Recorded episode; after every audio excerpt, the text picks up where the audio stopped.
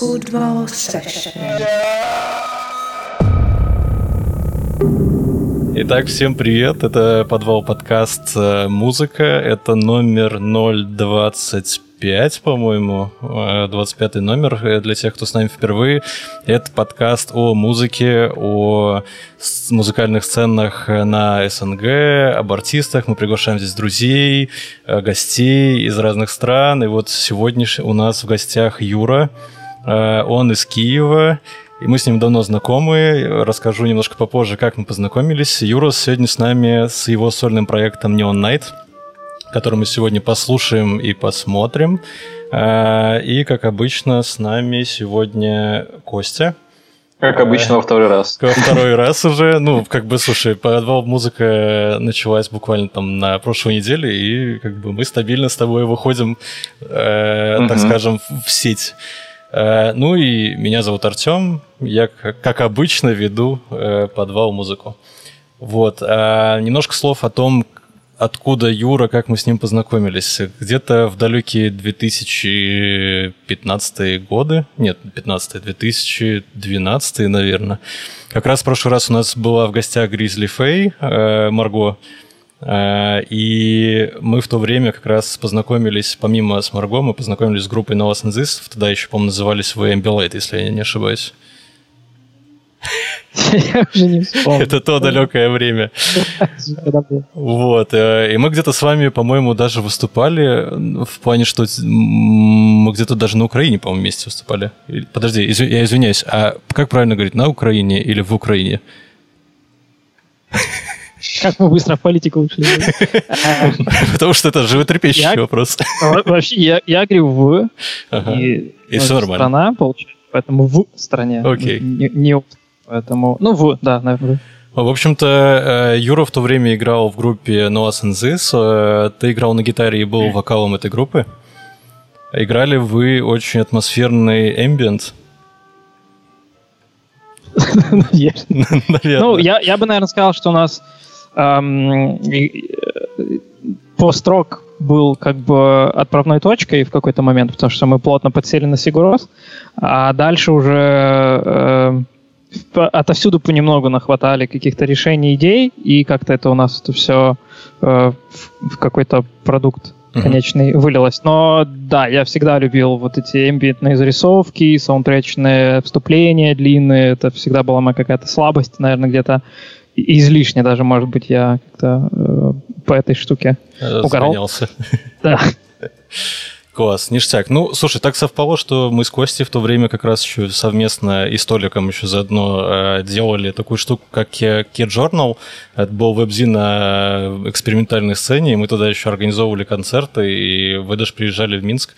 И одним из тех, кто вот э, был из организаторов, это был Костя и я. Я надеюсь, что вам у нас понравилось в то время. Да, мы тоже слушали пост-рок когда-то. Ну, собственно, как бы да, и вместе играли даже. Ну, концерт мне понравился. Единственное, что я могу точно рассказать, это что эм, в тот концерт, в наш приезд, мне было безумно плохо, потому что мне накануне резали десну, мне должны были вырвать зуб, но я сказал, у меня концерт через два дня, я не могу, если вы мне э, разрежете десну, у меня будет вот такая щека, сделайте что-нибудь, чтобы я мог два дня отыграть концерт, вернуться и дальше уже разберемся. Uh-huh. Вот, и да, и мне из-за этого там просто надрезали десну, и вкололи много обезболивающего, противовоспалительного. И как выяснилось, у меня на него очень тяжелая реакция была. У меня дико болели почки всю дорогу, пока мы ехали в Минск. То есть это там все границы, плюс там сколько, 500-600 километров всей дороги. И я приехал в безумно плохом состоянии, на самом деле. Но концерт был хороший, был звук классный. Скажи, высокий вокал – это результат э, этой операции на Десне? Э, как тогда я никогда не пел. Ни до, ни после. Я думаю, все заценили на самом деле в то время твой вокал. И, кстати, очень часто все подходили и говорили, это что, украинский Йонси? А, господи. Как ты вообще... Если бы мне... Как ты вообще относился к, к, к этому сравнению, что тебя сравнивали с Йонси? Честно, вот положа... положа... голубые тебе в туалетах? Ребят, а, по жанру я, я думаю, что на самом деле сравнивали, потому что как-то это просто... Ну, это простейшая такая аналогия была. Когда-то я случайно в каком-то интервью, там, году 2010-2011, когда нас спрашивали просто там, как бы, что вы играете, мне же нужно было какой-то референс сказать, mm-hmm. хоть на кого мы ориентируемся. Ну, естественно, я в то время слушал Сигурос, я его и сказал. Вот. И как бы оно так приклеилось очень сильно, и что бы мы после этого не играли, что бы я ни делал, какие бы там конструкции не придумывали, все все равно сравнивали это с Сигуросом, поэтому немного эта аналогия, она мне казалась... В какой-то момент она была уместна, но мы уже, ну, как-то настолько далеко ускакали в какую-то свою такую нишу и русло, что Э, ну, мне кажется, можно было немножко какие-то более изобретательные сравнения придумать, потому что таким же высоким вокалом никогда не грешил там ни Том Йорк, ни тот же Саша Ринг, ни, ну, у них схожие манеры петь, на самом деле, и я сам сейчас уже не спою Сигурос, он поет гораздо выше, и мне кажется, у меня с возрастом немножко голос тоже стал ниже. Поэтому, ну, это приятно было поначалу, а затем это уже немножко как такая... Это как э, Radiohead просить Крип сыграть на концерте. То есть они как, типа, да, это наша песня, но, ребят... Ребят, столько лет уже ее играть, да, что уже как-то э, поднадоедает. Да, уже сколько. Слушай, ну я так понимаю, что вы же снова Санзы сыграли где-то до 2015 года? Или даже позже? 2018? Два, два года. Вот сейчас даже тебе скажу. А, Последний наш концерт был два года назад, был 17 мая. Угу. Это был последний наш, э, это был сольный концерт, мы играли сольный, э, ну как, точнее, у нас было э, два коллектива, но мы были вторыми, и это как бы, в общем-то, был наш бенефис. Uh-huh. Э, у нас была большая программа, наверное, где-то на час 30, час 40 в нормальном клубе в плане вместимости. И после этого мы разбежались, да. А что, кстати, стало такой вот причиной? Ну, я помню, что последний материал ваш, он уже тогда начинал, вот, мне кажется, напоминать что-то более, ну, к тому шло, что ты сейчас хотел бы, наверное, делать самостоятельно. Или нет? Э, на самом деле, да, так и было. И вот э, я, наверное, очень даже рад, что мы закончили на такой, ну, как, знаешь, как артисты всегда хочешь двигаться вперед и, и расти куда-то дальше. И вот последний наш релиз, который мы сделали, False Promise Track, вот он был как раз очень классный такой для меня э, как бы отправной точкой еще в понимании того, что я как-то в каком-то другом направлении начал развиваться, во-первых, уже Э, и это было очень круто, потому что у меня был э, долгое время какой-то ступор творческий. Я понимал, что я повторяюсь раз за разом. То есть мы какой-то... Я приношу материал, и это то же самое, что мы играли несколько лет назад, просто там другими какими-то аранжировками. И мне безумно хотелось... Ну, я чувствовал, что что-то новое хочется, что я немножко исчерпался в том, что уже было. И вот False Promise, он в себе собрал как раз все идеи, которые, которые, как оказалось, меня сейчас очень сильно вдохновляют. И я понял, что вот оно, вот я хочу двигаться дальше в этом направлении.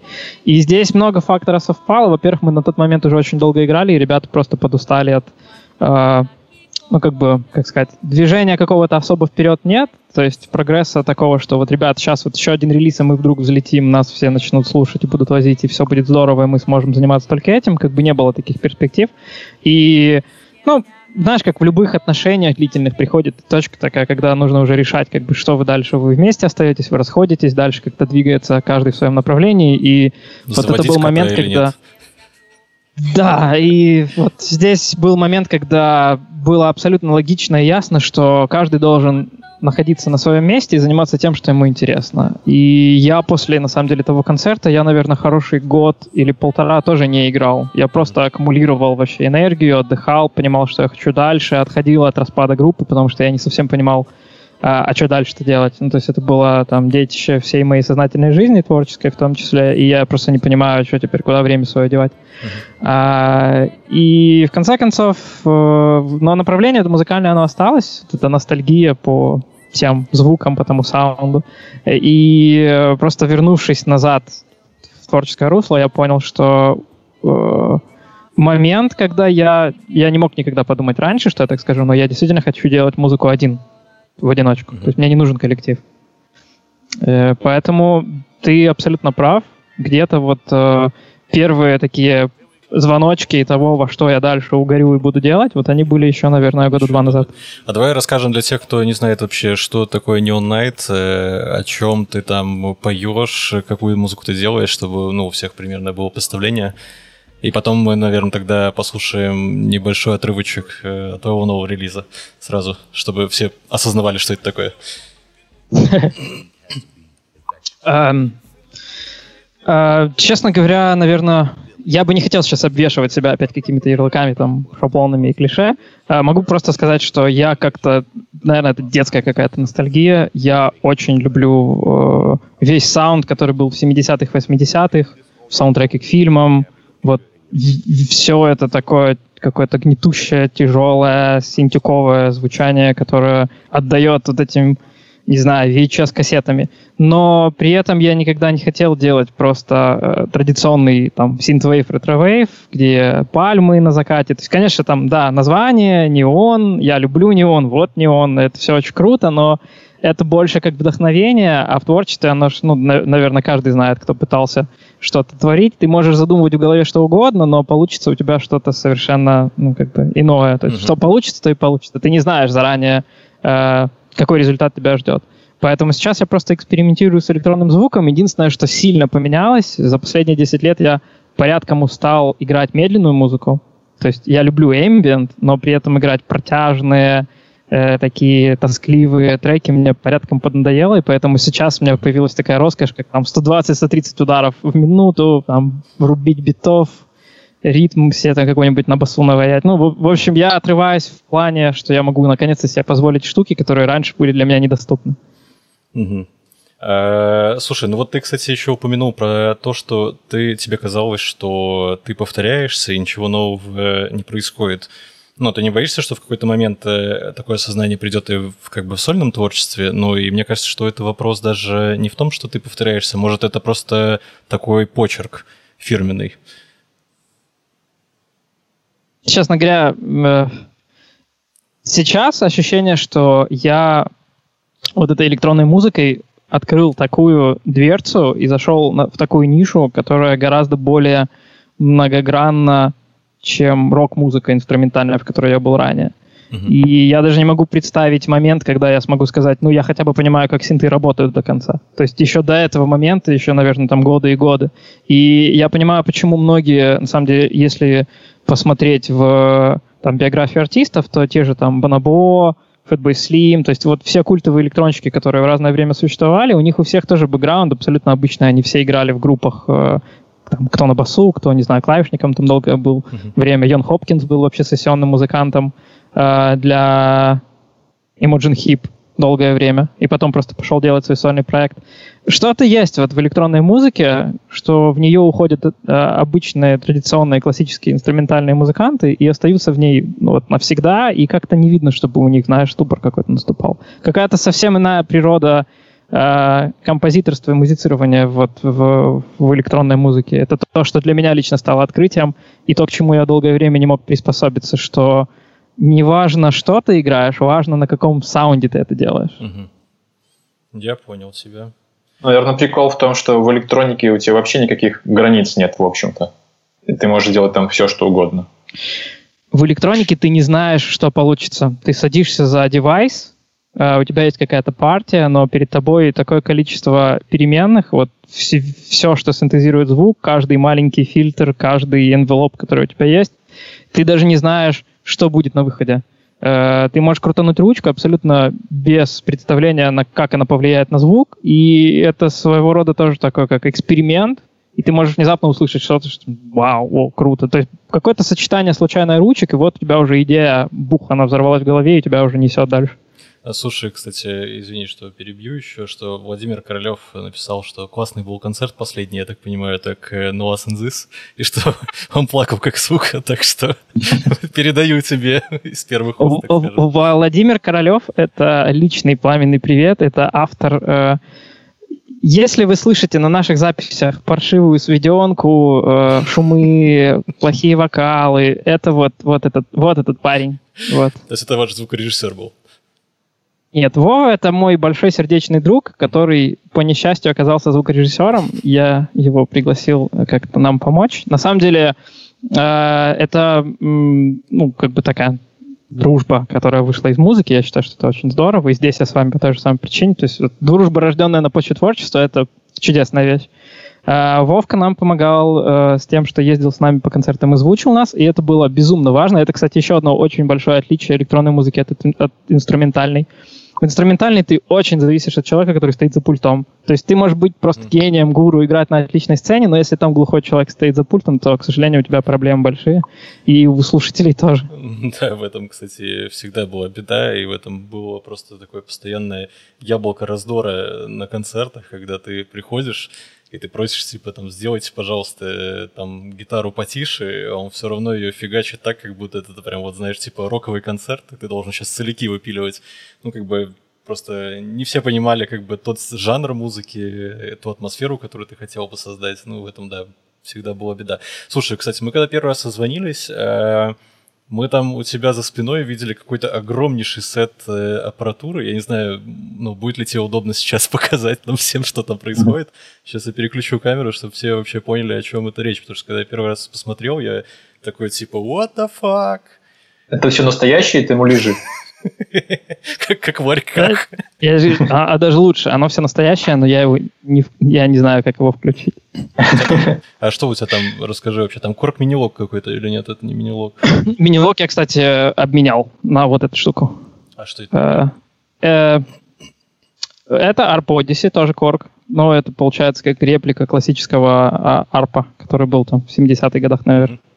Вот. А, это Drumbrute, это драм-машина. Это Moog Mother, э, аналоговый синдюк. Э, недавно его это чисто выпустили. платформа или там еще вместе с клавой? Или это клава типа просто MIDI? Нет, это, это отдельно Ага. MIDI-клава Артурии, тоже драмблют. Это, э, как тебя э, зовут, э, микрокорг, который здесь просто слот занимает для того, для симметрии. Э, и это профет. э, Профет 8 Rev 2 второго издания, Блин, ну получается. ты Хочется попросить сыграть с- «Сиреневый туман» сразу же. Потому что очень подходит, особенно под по твою картинку. Да, на самом деле неоновую вот эту вот ленту я тоже купил недавно, э, пару дней назад, потому что предыдущая сдохла, я решил попробовать с новой. Мгм. Это гибкий неон называется, ребята, кстати, хорошая штука, попробуй. Единственное, я промазал с цветом, она здесь выглядит, ну так, прикольненько синяя, но в квартире, если ты долго на нее смотришь, у тебя начинает болеть голова очень сильно. А. Поэтому ради шоу приходится, вы Жертвовать. сами понимаете, да, но...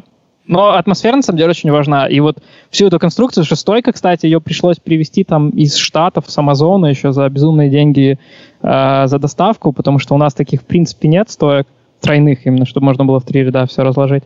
Э, но в какой-то момент, когда я начал музыкой электронной заниматься, я понял, что можно же дома студию собрать. Больше репетиционная база не нужна. Ну да. И можно дома экспериментировать. И это для меня была самая большая роскошь, потому что раньше ты не мог просто встать, там, попить кофейку, сесть и начать музицировать. Тебе нужно было собираться с мыслями, планировать, забивать репу, ехать куда-то дальше и там заниматься уже непосредственно реализацией своих идей. И я вдруг понял, что можно это сделать дома.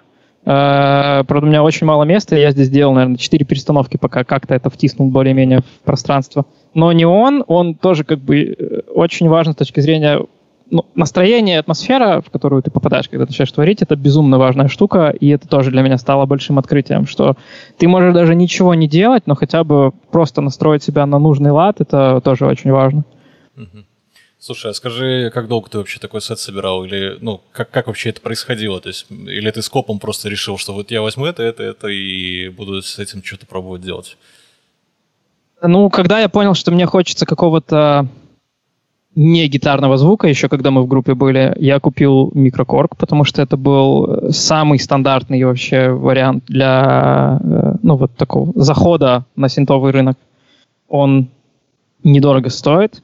Э, На, ну, как бы в разрезе того, что он умеет, 400 долларов за него это была ну, не было такого предложения а, аналогичного на рынке, поэтому я взял его, сразу почувствовал разницу, что, оказывается, синты — это не клавиши, там, Roland, Yamaha, которые типа фортепианка, да, что синты — это совсем другая штука. И у меня сразу же родилось там несколько идей, буквально просто тыкая в этот микрокорг. Но все равно какое-то, знаешь, все равно подкожное ощущение есть, что ну, как бы здорово, но явно это просто бюджетная модель, и, наверное, должно быть еще лучше. И на тот момент я разнакомился хорошо со своим э, другом, музыкантом, тоже электронщиком, которого я, кстати, вам обязательно порекомендую, и будет очень здорово, если тоже позовете его на эфир. Вот. Э, Вова Полигрим проект, также электронный. Э, большой эксперт в синтезаторах. На тот момент, когда я только делал первые шажочки, он уже несколько лет трудился на этом поприще, он уже все знал про синтез, про, про синтез звука, про саунд-дизайн в целом, как, как науку. И и он мне просто посоветовал, говорит, вот, зная твои предпочтения, тебе стоит обратить там на одну определенную модель э, девайса. И потом эту модель я увидел у э, Radiohead In the Basement, там, где часовой этот сет. Вот. Э, я увидел, что Йорк играет несколько классных песен, которые лично мне нравились по звуку, по звучанию, вообще по партиям. Он играл на Dave Smith Prophet Rev 1, и я понял, что окей, все, нужно, в общем, продавать все почки, там, экономить денег и покупать этот девайс. А, представляешь я... себя, как ты играешь просто в этом в бейсменте вместо Тома Йорка на этом синте. Не, я никогда не хотел играть в Radiohead вместо Тома Йорка. Познакомиться с ним, да, было бы здорово, конечно, круто, но не. Э, я просто понял, что вот э, можно скупать очень долго дешевые девайсы и пытаться что-то из них собрать, либо можно купить э, вот хороший, крепкий такой начальный, уже элитный инструмент, на котором действительно можно свои... Ну, ты не будешь, знаешь, как в этих в шутках, я не буду ограничен технологиями своего времени. То есть здесь будет девайс, который позволит мне что-то, как, какие-то эксперименты в жизни воплощать. И за, погоня за этим девайсом тоже была достаточно хитрой, потому что в Киеве был он один э, всего. А вести из-за границы было бы очень дорого, потому что на него потом растаможка была большая. Но мне повезло, я урвал один вот э, экземпляр. И сразу же, буквально через, наверное, недели-две-месяц э, просто пользования этим инструментом, у меня полностью родилась вот False Promise, то есть последний наш релиз, который мы собрали, он вот буквально на тех звуках, которые я понатыкал, поэкспериментировал с э, синтезатором, вот сразу же родилась полноценная композиция, которая ну, как бы лично мне как артисту кажется, это сразу бах и шаг вперед был. Поэтому э, взяв один за основу инструмент, который сейчас является он, отправная точка для любого моего трека, и, наверное, процентов 70 идей — это лично заслуга одного простого синтезатора. Все остальное — это так, просто, э, ну, возможно, даже временные какие-то, знаешь, инструменты, потому что ты так или иначе куда-то развиваешься, тебе какой-то новый звук нравится, ты все время меняешь этот сетап, но какой-то кор остается вот в виде профета второго. Все остальное это э, где-то услышал, где-то ревью понравилось, где-то кто-то советовал, где-то прочитал, где-то ты чувствуешь, что тебе не хватает, не знаю, там басового синта какого-то, пошел купил, но это на самом деле очень опасная дорожка, потому что нужно себя уметь бить по рукам, иначе можно все свои деньги на это просаживать, и нужно вовремя останавливаться. Это как с примочками у гитары тоже. Ты начинаешь подсматривать где-то, что-то услышал, попробовал и понеслось. В общем, хорошо, давайте тогда попробуем послушать э, твой трек. Это минутный тизер на новый релиз, который, я так понимаю, выйдет уже на этой неделе. В среду. В среду. И вы первые, кто видит сейчас тизер, потому что этот тизер ушел бы только при непосредственно релизе трека в среду. Поэтому те, кто сейчас смотрит, это эксклюзив. Эксклюзивчик. Смотрим. Take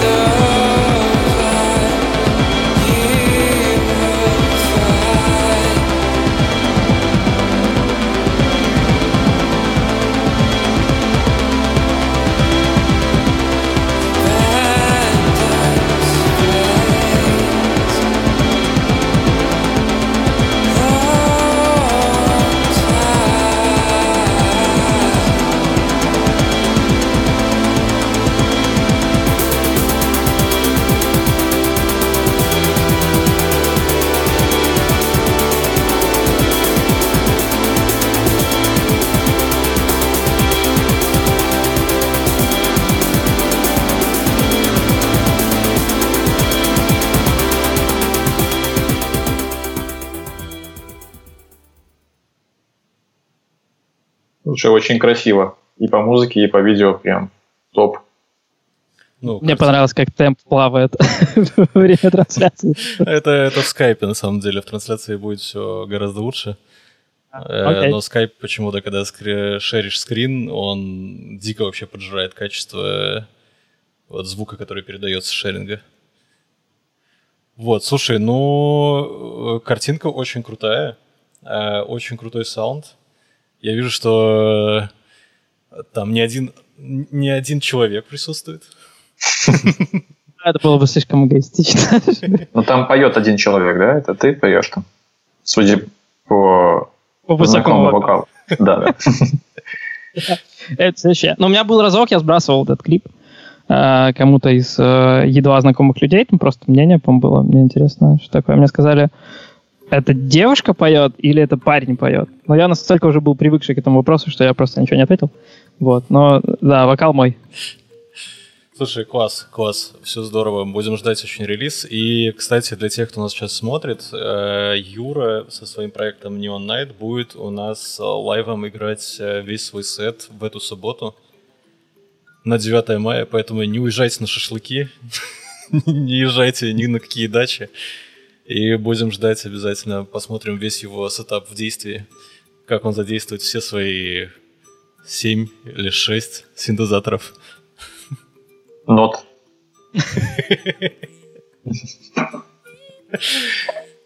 В общем, у нас есть еще несколько вопросов, на самом деле, эм, относительно конкретно ситуации в Украине. То есть, э, как вообще сейчас э, с музыкальной сценой, сценой на Укра... в Украине? Извини, пожалуйста. Ну, или в Киеве, если, если В Киеве, попроще. Да, если попроще, то, наверное, в Киеве.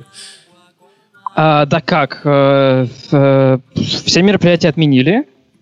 Все релизы как бы их тоже на холд поставили. И, э, в общем-то, наверное, до какого-нибудь сентября вряд ли что-то будет, в принципе, происходить. Ну, даже банально вы уже не успеете ничего организовать сейчас. За... У нас вот сколько здесь там? До, до 22-го карантин продлили. Э, то есть вряд ли там за несколько месяцев что-то возобновится в плане концертной деятельности. Честно говоря, сказать не могу за всех, потому что у меня не так много сейчас контактов вообще в музыкальной индустрии. Я как-то перестал, в общем-то, следить за тем, что происходит у нас. Знаю, что все отменилось, э, все сидят, как бы ждут окончания карантина, но это, наверное, не только артисты, это, в общем-то, всех касается. Потому что и люди были бы рады уже пойти куда-нибудь послушать что-нибудь. Мгм. Организаторы подавно были бы рады организовать какие-нибудь мероприятия. Фестивали все накрылись летом, поэтому... Ну, Atlas Weekend, сказали, перенесли на следующий год. Что самое вот обидное. Мгм. Это такой крупный фестиваль. А почему обидно? Ну, я там не был, но, насколько я знаю, там выступают всегда очень-очень популярные ребята. И туда съезжается, мне кажется, не знаю сколько, но судя по именам артистов, наверное, очень много людей. Ну, я, кстати, не был ни разу. Но я знаю, что в этом году Т- 21 Pilots должны были приехать. Это, наверное, наверное, это был бы самый громкий релиз из, э, ну, привоз из всех артистов, что были у нас до этого, мне кажется. У нас самый громкий должен был быть э, этим летом, но пока что этот фестиваль не отменили, ну потому что у нас фактически нету э, карантина никакого. И туда должны приехать Фолс, но мне что-то кажется, что, учитывая всю ситуацию, они скажут, что типа, сорян, ребята, вы давайте там еще посидите полгодика. э, Ну да. Да, мы потом, возможно, подъедем. Не, если вся Европа закрыта для выступлений, то ты же понимаешь, что артист в одну страну не поедет. Конечно, Э, конечно. а- Они же катаются туром, поэтому, естественно, все скипнули все свои мероприятия. А Фол, кстати, нам тоже, по-моему, то ли должны были приезжать, то ли... Приезжали точно, а должны ли были еще разок к нам приехать, не могу сказать. По поводу Atlas Weekend'а больше всего я, конечно, смеялся. Здесь на каждом шагу висели эти плакаты Placebo. Placebo это были одни из вообще первых ребят, которые начали приезжать в Украину именно так вот, как, как за хлебом. Они только, не знаю, там раза три были в течение, наверное, двух или трех лет у нас где-то там в году 2012, может быть, 2011. Я даже в 2009 или 2010 даже приезжал на их концерт. В прошлый раз, по-моему, тоже об этом рассказывал. Я вот не помню, кто из них был первый в плане такого, как бы, первого открывателя, потому что в одно время был Депешмот здесь, э, был эпичный концерт, когда продали билетов больше, чем людей смогло зайти, в принципе, в- на стадион, и там люди торчали просто на, на, на улицу чуть ли не в очередях, Ну, без возможности зайти. с Депешмодом тоже, кстати, такая же ситуация. Их привозили, по-моему, уже там чуть ли не три раза, потому что первый раз, когда привезли, там очень большой был ажиотаж, причем я помню, что билеты стоили каких-то вообще космических денег, типа там чуть ли не по 100 долларов за какой-то самый средненький билетик. Вот, и потом на второй год их опять привезли, и опять полный аншлаг, и на третий год привезли, и, по-моему, что-то типа, опять же, аншлаг собрали. А вообще до коронавируса, как ситуация была конкретно, э, ну, что у вас было популярно среди музыки, какие у вас веяния, потому что, ну, я так понимаю, что, например, у нас, э, мне кажется, что мы немножечко там отстаем от Европки, и он до нас доходит э, чуть позже, там, чем до, например, не знаю, там, до России. Потому что в России они все-таки чуть более такие в тренде всегда. Слушай, ну Россия вперед, э, мне кажется, мы от нее отстаем годика на три, наверное. Ты думаешь, Причем... не знаю, мне всегда казалось, что Украина это такое, знаешь, типа прям вот э, противоборствие для России, потому что у вас очень много крутых артистов было. Ну, в смысле, есть. Приезжает, имеешь в виду, или наши? Не, не, именно ваши. Ну, в плане по музыке, по качеству музыки, по ее, как бы, тренду. Да, я, наверное, мог бы на пальцах руки сказать, кто мог действительно бы попытаться потягаться. Даже, ну, я не беру российский рынок, в принципе, ну, в плане Европы даже. А, а в России, да, нет, ты знаешь, то есть вот приезжают... Меня, причем меня всегда очень радует, что в России в основном крутые бенды это не там Москва-Питер, а это какая-то глубинка. Mm-hmm. То есть даже взять ту же, э, как сказать, культовую Мотораму, да, это же ребята, по-моему, из... Ростова, кажется. Да, то есть откуда-то они действительно там издалека, но тем не менее они и планку, и уровень задали еще в каком году. Потом к нам пару раз приезжали уже on the go. Это ребята из Тольятти. Угу. И этот, ну, извините, как бы они были у нас пару лет назад, и это такая уже пушка и уровень, там мышление, там такие гармонии, двоеголосия и структуры да, песен, которые... Очень извините, два, при, два при, при, прихлопа, три притопа, как у нас, как бы нет, нашим ребятам еще очень далеко до представления, ну, как я имею в виду, как такую инди-поп-сцену, да, давайте так это называть. Слушай, ну, а, можешь вообще назвать, кто, э, там, например, из артистов, каких-то групп, коллективов, э, ну, вот у вас сейчас вообще супер популярные, например? Из наших? Да, ну потому что я там ограничусь буквально там двумя-тремя именами, и то это как бы очень популярная музыка, типа и Вани Дорна, там... Э, вот и все. Нет, ну еще у вас была Анука, ну есть она до сих пор. А, и еще какой-то проект был... Казка есть, популярный Смотри, проект. Мы же сейчас говорим с точки зрения, ну, я же как, как независимый наблюдатель, да, этого всего. Я могу своим мнением поделиться. Кто денег даст, тот и будет популярен. У кого бюджет будет рекламный, тот и будет выступать. То есть я не варюсь в этой всей кухне очень плотно, потому что я ну, с одной стороны, я никак не причастен к этому, с другой стороны, я бы и не очень хотел.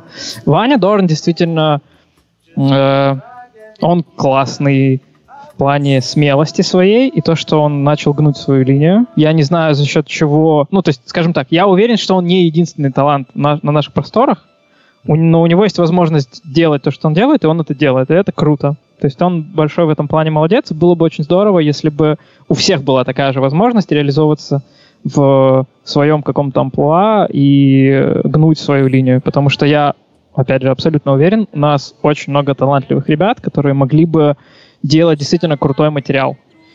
Uh, причем, что Дорн, что меня радует, он развеял вот этот вот миф о том, что тебе обязательно нужно петь на национальном украинском языке, быть доступным, понятным, и тогда все к тебе потянутся, то есть тогда ты будешь популярен для широкой массы. Ну, как бы нифига, у него очень нишевая музыка, тексты, он и англоязычный, у него есть песни, и, укра... и, и русскоязычные, украиноязычные, не помню, кстати, даже слышал или нет. Вот, но тем не менее. Вроде были какие-то пару песен, я помню, что на украинском языке. Ну, как, ну, то есть он, он, в общем, этот миф развенчал, он поет на любом языке, делает любой контент, и всем как бы круто заходит. И это круто, потому что это, ну, давным-давно пора уже было понять, что не, не обязательно бегать в вышиванках по сцене, там, с сопилкой для того, чтобы быть популярным у нас в Украине. Ну, типа, это уже заезженная очень штука, лет 30, как она не популярна, мне кажется. А, поэтому кто еще у нас популярен? Да фиг знает, на самом деле. Ты знаешь, ну, э, кто бунуров налепит, типа, на того и придут. Э, мы сейчас, если говорим про инди-сцену, то это, там, не знаю, не такая большая тусовка, и здесь действительно там есть хорошие коллективы. Если более широкий слушатель, то, в общем-то, как бы, реально зависит от пиара. Олег Винник у нас популярен. Ну, типа, насколько это хороший контент? Ну, фиг знает. Но у нас, он, мне рассказывали одно время назад, э, он был вторым человеком, который собирал стадионы после Океана Эльзы. И, и, и Олег Винник, на самом деле, это очень крутой э, планомерный пиар и вообще проект. То есть он как бы сам понимал, как он развивать его будет, откуда, потому что он там, говорили, он в Европе где-то выступал очень долго на каких-то типа корпоративах или чего-то там. То есть у него было конкретное понимание, как работает публика и рынок вообще. И он себя спозиционировал именно таким образом, что вот он э, вот весь его этот образ, имидж, текст, это все очень нишево, точечно направлено на аудиторию, с которой он работает. И именно поэтому он очень быстро взлетел, и он был одним из э, таких, как, ну, не то чтобы хедлайнеров, но первый день Атласа, он, он бесплатный. И вот он был хедлайнером первого дня, я только не помню, в прошлом году, наверное. Или во второй или в третий год, вот он был действующим лицом главным первого дня открытия фестиваля, по сути. Слушай, а как тебе кажется вообще, ну, вокал это важная составляющая, в принципе, вот, э, чтобы делать какой-то успешный контент или не очень? Где? Ну, в музыке. В, в, в мировой? Да вообще, да, в целом. Ну, вот э, важно ли наличие вокала вообще в музыке или нет? Знаешь, учитывая, сколько еще уже, сколько, 40 лет спустя гуляют видосы, где Меркьюри там то, ну, мне кажется, это, да, это, ну, блин, вокал — это вокал всегда. И э, человек, который хорошо поет и умеет голосом брать публику за живое, это всегда плюс и бонус. То есть та же, например, электронная музыка для меня была небольшой дилеммой сейчас, потому что иногда ты играешь и думаешь, блин, можно же спеть но потом ты думаешь, как бы, но петь ради того, чтобы петь, тоже не нужно, и нужно уметь здесь балансировать. Электронная музыка не везде нуждается в вокале. То есть тот же Бонабо отличный референс, у него не все треки с вокалами, а где-то наоборот у него прям традиционные, чуть ли не композиции, ну, просто с, с использованием электронных инструментов, но там все строится вокруг классического, ну, там да, вокал, да. куплет. А, но вокал, безусловно, как, его даже не назвать инструментом, но как элемент, э, ну, это, да, это крутая штука, и ну, наверное, это как элемент узнаваемости, элемент вот такого, знаешь, типа человеческого восприятия. То есть, типа, ты, наверное, больше запоминаешь, наверное, музыку, когда ты слышишь что-то там, знаешь, типа, то, что ты привык слышать, ну, обычную речь, там, слова какие-то. Ну, наверное, с точки зрения того, что оно врезается в память на гораздо дольше, и какие-то, может быть, эмоции вызывают сильнее, глубже. Тебя может, ну, там, не знаю, вокалист классно пропел какой-то момент определенный, или ты стоишь, ждешь именно этого, э, именно этого, этой строчки, там какой-то у него вокальная мелодия определенная, и ты стоишь, ждешь, вот он ее спел круто, и у тебя мурашки, и ты потом вспоминаешь еще полгода этот концерт. Да, вокал — это классная штука, и, ну, его как бы нужно с умом применять, естественно. Угу. Да, и это не э, знаешь, ты не можешь просто взять и вот забить песню каким-то хорошим вокалом. Это точно такой же инструмент, его точно так же нужно грамотно уметь использовать. Но к вопросу, как бы, да, вокал или нет вокал, ну, конечно, если, если крутой вокал в треке, то, мне кажется, выше вероятность, что ты запомнишь этот трек, он у тебя отложится, ты будешь идти по улице в какой-то момент, просто начнешь напевать мелодию. Ну, да. Слушайте, а вот как вам, ну, как вы думаете, и вопрос, наверное, к тебе, Костя, и к Юре, Э, последние несколько лет есть такое вот веяние музыке, когда там это какой-то мамблинг такой непонятный вокал, когда непонятно, что там произносят, припевают. Ну, для меня это яркий пример это скриптонит, наверное, потому что я никогда ни хера не понимал, что он там поет. И вот я знаю, что буквально 20 апреля вышел о нем документальный фильм на Apple Music.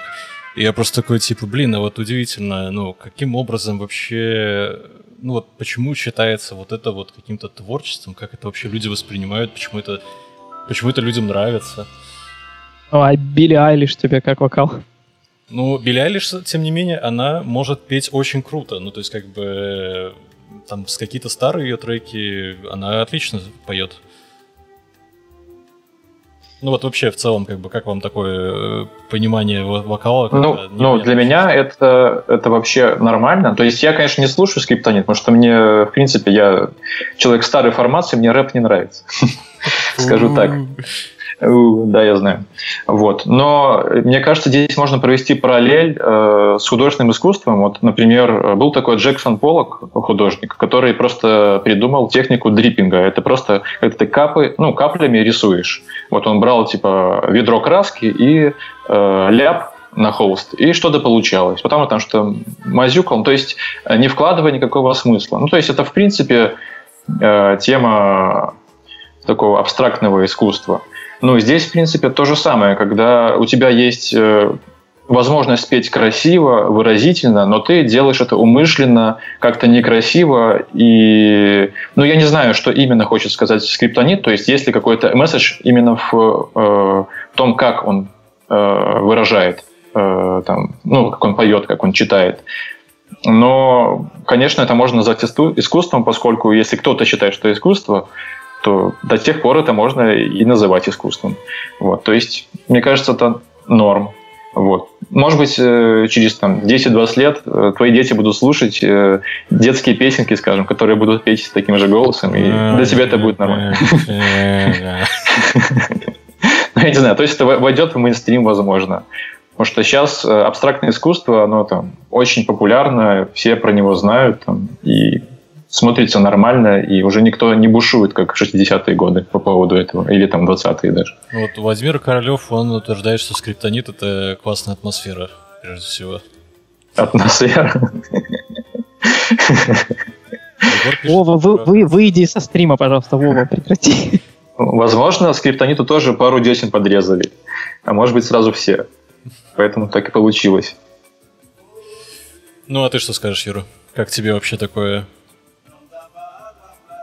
я просто пытаюсь, я как бы тоже, угу. я тоже достаточно винтажного склада такого, и как бы, ну, вырос я тоже там, Квин, Пин Флойд.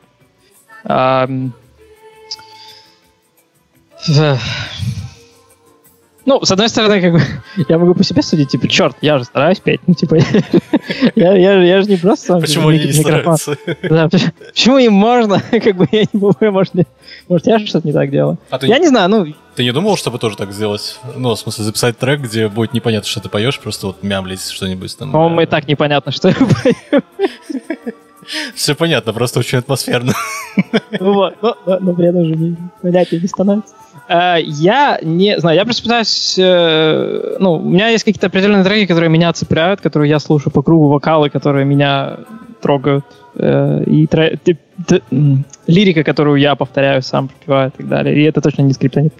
Почему это происходит сейчас, я не знаю. Ну, возможно, просто стало, в принципе, больше контента, и он стал нам заметнее. Uh-huh. Э, возможно, он всегда был, просто до интернета мы не, не знали о существовании его, это была какая-то нишевая музыка там только для своих, да. А сейчас это стало более на поверхности, больше людей стало это как-то э, популяризировать, и поэтому мы сейчас сидим и обсуждаем каких-то артистов, которые Возможно, раньше мы бы и не узнали про них. Я не знаю, меня, честно, сам феномен современного мира тоже очень, с одной стороны, интересует и беспокоит, потому что я вижу, ну, определенную, как бы, деградацию в качестве вообще любого контента. То есть, если там вернуться к книгам, кино, музыке, фотографии, э, чего угодно, мне кажется, немножко как-то все ушло, э, ну как, слишком стало рулиться маркетингом, а это банально цифры, и как еще в старой КВНовской шутке, что типа people have it, uh, go туда давить, вот, вот в этом направлении. И поэтому есть бесконечный поток uh, фильмов про, ну, по комиксам, да, где просто на зеленом экране фан-сервис нон-стопом uh, фигачит этот конвейер, и народ ходит, рублем как бы голосует. То есть, мне кажется, какая-то началась вот безумная гонка, когда люди просто уже вот потребляют, потребляют, и сами уже не могут понять, что им нравится, что им нет, а им постоянно дальше продолжают скармливать, они дальше продолжают это потреблять, и фиг его знает. Э, хочется думать, что это в какой-то момент как-то само себя съест, и люди снова вернутся к истокам, потому что, например, меня очень порадовал в прошлом году выход Джокера. Mm-hmm. Потому что Джокер сразу показал, что, ребята, ну, как бы, можно ту же самую тематику и ту же самую вселенную, но снять годно, Другого. достойно, с нормальным режиссером, с отличным актером, э, сделать классный сценарий, и, и, и все сразу проголосуют точно так же долларом и скажут, типа, чертовы гении. На самом деле не гении, они просто сделали действительно хорошее кино, которое всегда могли делать, но почему-то товарищи, товарищи маркетологи или продюсеры считают, что нам нужно что-то более простое и доступное. Ну, я думаю, что с, э, вообще с кино по комиксам, мне кажется, что, в принципе, они уже понимают, что People хоть и продолжает как бы хавать э, вот эти спецэффекты и все остальное, но э, каким-то боком люди, я думаю, уже, ну, людям уже надоедает такой формат, в принципе, фильмов. Да вы, выросла школота просто да. уже, как бы. Им уже не по 13 лет, они уже немножко как бы там поступили в университет и дальше. И, ну, я очень надеюсь на то, что вот этот вот период, когда ориентиров... ориентировались во всем на какую-то вот попкорн и жвачку, и просто мы сейчас вот закидаем каким-то супер доступным контент, контентом, который, знаешь, цепляет со второй секунды там, угу. с каким-нибудь текстом, который вырезает себе в мозг на неделю. Я очень надеюсь, что эта штука сойдет на нет, и мы вернемся назад к какому-то интеллектуальному контенту, который заставляет тебя как человека, зрителя, слушателя заставляет тебя включать голову и как-то переживать, сопереживать. Слушай, ну так или иначе, как бы история циклична, она по спирали идет, и все в какой-то момент возвращается на свою обратную ось. Это как и в моде постоянно есть э, года, когда возвращаемся обратно в ретро какую-то тусовку. Я думаю, что то же самое произойдет и, в принципе, в, в сфере искусства и творчества. А с, еще один, наверное, вопрос э, относительно... У того... меня вопрос есть. Вопрос про скриптонита. Как его? Ну, Ладно, извините. Могу сказать... Все, давай, давай ты свой вопрос. Э, слушай, вот э, мы как раз с Костей обсуждали, вот ты подошел к созданию музыки очень серьезно, то есть накупил себе там железо, э, сделал себе атмосферу, а что по поводу к продвижению музыки? Будешь ли ты вообще так же серьезно этим заниматься или просто кинешь все на бронзуру, выпустишь и забьешь. Я дополню вопрос еще. Вот есть лейбл «Мастерская» у Ивана Дорна, о котором ты наверняка слышал. Будешь ли ты им посылать демо? Все, такой вопрос. Нет. Так они же лейбл, что им посылать? Ну, лейбл, да. Так они тебе могут помочь, например. Я не... Знаешь, на самом деле, э, и, если честно, сейчас я это делаю все просто больше, наверное, просто потому что мне хочется делать что-то крутое. То есть я не жду, что там в среду выйдет релиз, и в четверг я проснусь новой восходящей, восходящей звездой. Э, я записал трек и снял на него клип, потому что мне просто хотелось сделать что-то на уровне, для того, чтобы в первую очередь себе доказать, что я действительно могу делать контент на уровне там Европы или андеграунда Америки. Mm-hmm. Что я действительно могу что я не просто, типа, сижу и рассказываю всем, что, ребята, я классный, а вы все еще зависли в каком-то совке. А я могу это делом подтвердить, и мне было самому и интересно, и это также был новый для меня, ну, и творческий процесс, потому что съемка клипа, э, ну, вообще, как бы, новая для меня страница, тем более, что мы там, как бы, и, я там и режиссерствовал, и при монтаже участвовал, и вообще, как бы, идея всего этого дела, она началась с моего какого-то безумного э, задумки моей безумной.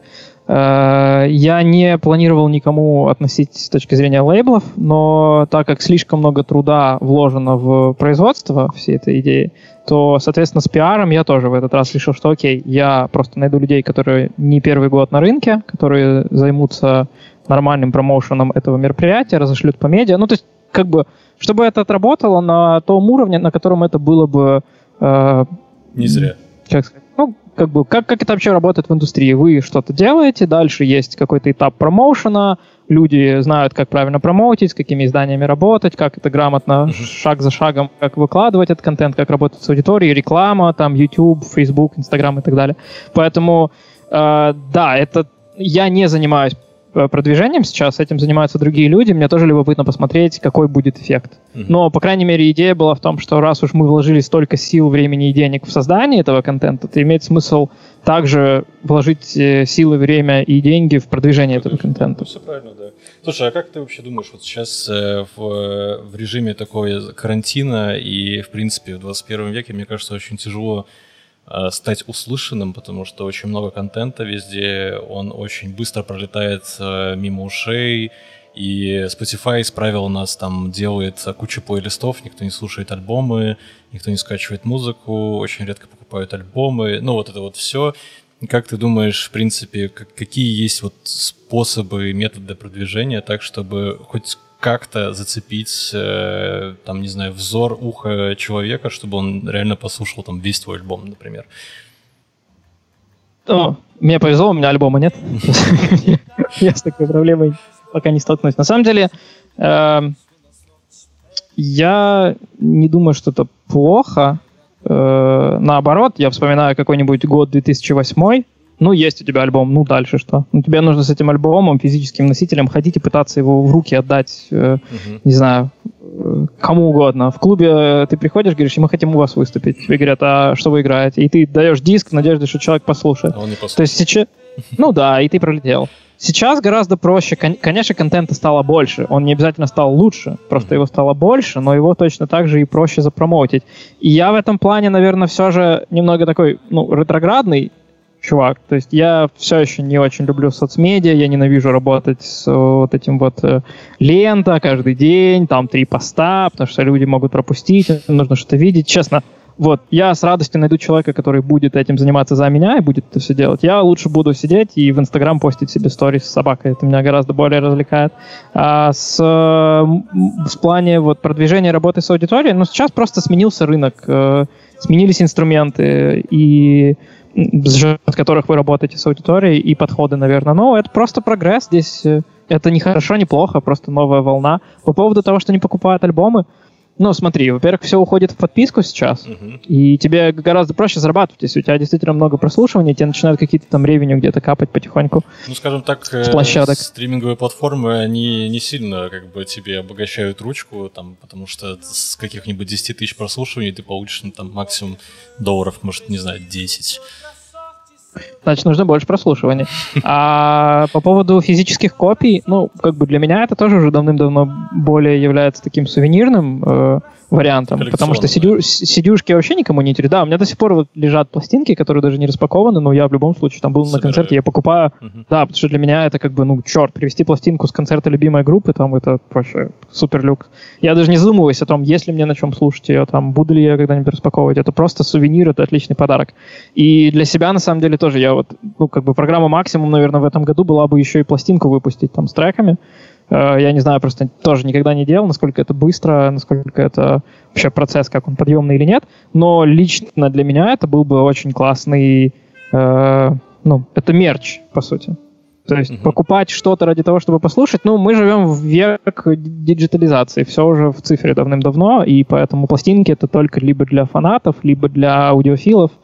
Э, ну, да, ну, как бы уже не 60-е, 70-е, да, поэтому такой мир сейчас, ничего. Я, я считаю, что, наверное, проще. Мне не нужно, например, париться по поводу того, чтобы сидеть и полгода писать альбом, а потом что-то с ним делать. Я трек записал, э, оформил его, клип снял на него, зарелизил на все площадки. Э, люди не ждут от меня контента по полгода, они там раз, не знаю, в 2-3 месяца получают какие-то новинки от меня. Поэтому, ну, я не вижу в этом какой-то проблемы сейчас. Ну, к слову, вот еще плавно перейдем к теме о том, как продвигаются и, в принципе, какой сейчас вид развлечения вот во время карантина и вообще в 21 веке. Это я недавно увидел концерт Трэвиса Скотта, который прошел э, в игре Fortnite. Ну, это вообще, в принципе, не первый концерт, который проходил в Fortnite. Э, ну, предыдущий там, по-моему, Маус выступал, э, и еще какие-то ребята были. Но, честно, меня вот он очень зацепил, этот канц, потому что там был первый трек э, Сайко или что-то такое, и он прям идеально вообще вошел в картину. Я понимаю, что насколько сейчас можно... Э, ты, ты просто в игре не ограничен вообще ничем. Ну, типа, ты можешь сделать любой вид шоу, как бы, и как бы человеку, который играет в эту игру, он в любом случае погружен в нее, и он как бы, ну, погрузится в эту атмосферу, в атмосферу концерта, там будет куча всяких там плюшек, будет куча всяких анимаций, каких-то светящихся штук. Но ты это не сделаешь на сцене, как бы, ты сделаешь это только реально в digital мире. Э, и вот интересно, как бы, насколько этот experience будет дальше востребован, как бы будут ли его чаще пользоваться, ну, будут ли им чаще пользоваться музыканты, как это будут люди как бы к этому относиться. А, и, в принципе, мне кажется, что появится в качестве развлечений в 21 веке, вот исходя из 2020 года, потому что я понимаю, что сейчас очень много выходит, в принципе, на стриминговые платформы, там сейчас все отдают какие-то концерты на Ютубе, куча стало диджей-стримов э, на Ютубе, ну, мы этим тоже как бы сейчас пользуемся. Э, ну, как это будет дальше вообще происходить? Ну, вот мне интересно вас послушать, что вы думаете. Ну, слушай, Boiler Room тоже давно существует, да? И это просто такой формат вечеринок, но как бы сидеть, смотреть, э, как, как народ тусуется живьем, там прям за, за, вот за спиной диджея, или там, не знаю, Том Йорк диджеет в Нью-Йорке, и народ тусуется у него за спиной. Ну, ты сидишь, смотришь стрим, тебе, конечно, классно, ты, типа, видишь это все онлайн, но там было бы еще круче. Ну, да. Поэтому, ну, Fortnite просто тоже нужно учитывать аудиторию, которая, типа, играет в эту игру, поэтому там, что не покажи, они все равно все будут э, Радоваться. Довольны. Да, ну, потому что там, блин, 13 лет аудитория средняя. Блин, ну, а... мы играли в нее пару лет назад. По 13 было. Э, не, ну в плане как бы вообще в целом, там плеерская база, она такая специфическая достаточно. По поводу того, что уходят все на стримы, ну, есть контент, который на стриме отлично смотрится, это там кибер какие-то дисциплины и прочее. По поводу концертов э, музыкальных, э, ну вот, недавно я видел ребята, все же э, карантин, и здесь как раз было много мероприятий, запланировано рейв-вечеринки все, и они тоже все переехали в интернет, тоже на стрим. Ну, как бы, да, классно, что они переехали, но смысл-то в том, чтобы прийти на мероприятие, атмосфера, толпа, люди, ну, да. звук. Вот самое главное, звук. Даже если вы сможете воссоздать, не знаю, выключить свет, включить неон здесь, везде и все и так далее, это все, конечно, супер здорово, но звук, ты же дома не жахнешь киловатт и киловатты звука. Поэтому, с одной стороны, наверное, мне хочется думать, что невозможно переехать полностью в стрим. С другой стороны, я не, не представляю себе, как это сделать, потому что в музыке самое главное, ты приходишь, и тебя пробирает весь этот саунд, сквозь тебя проходят все эти басы, и ты выходишь, у тебя шипит в ушах, но ты уходишь как бы эмоционально отдавшись. Я не представляю, как можно, сидя в кресле, глядя в экран, испытать те же самые эмоции. У меня вопрос, а там VR-возможность э, есть у этой игры? Ну, наверняка по, должна быть. По поводу VR хотел сказать тоже, что я вот работал в компании полгода, мы VR занимались. И VR очень классная штука действительно для каких-то там тренажеров, для погружения в какие-то действительно вот атмосферу, где ты да, не можешь поверить, что действительно ты там находишься. Но канцик, он сопряжен, блин, со звуком.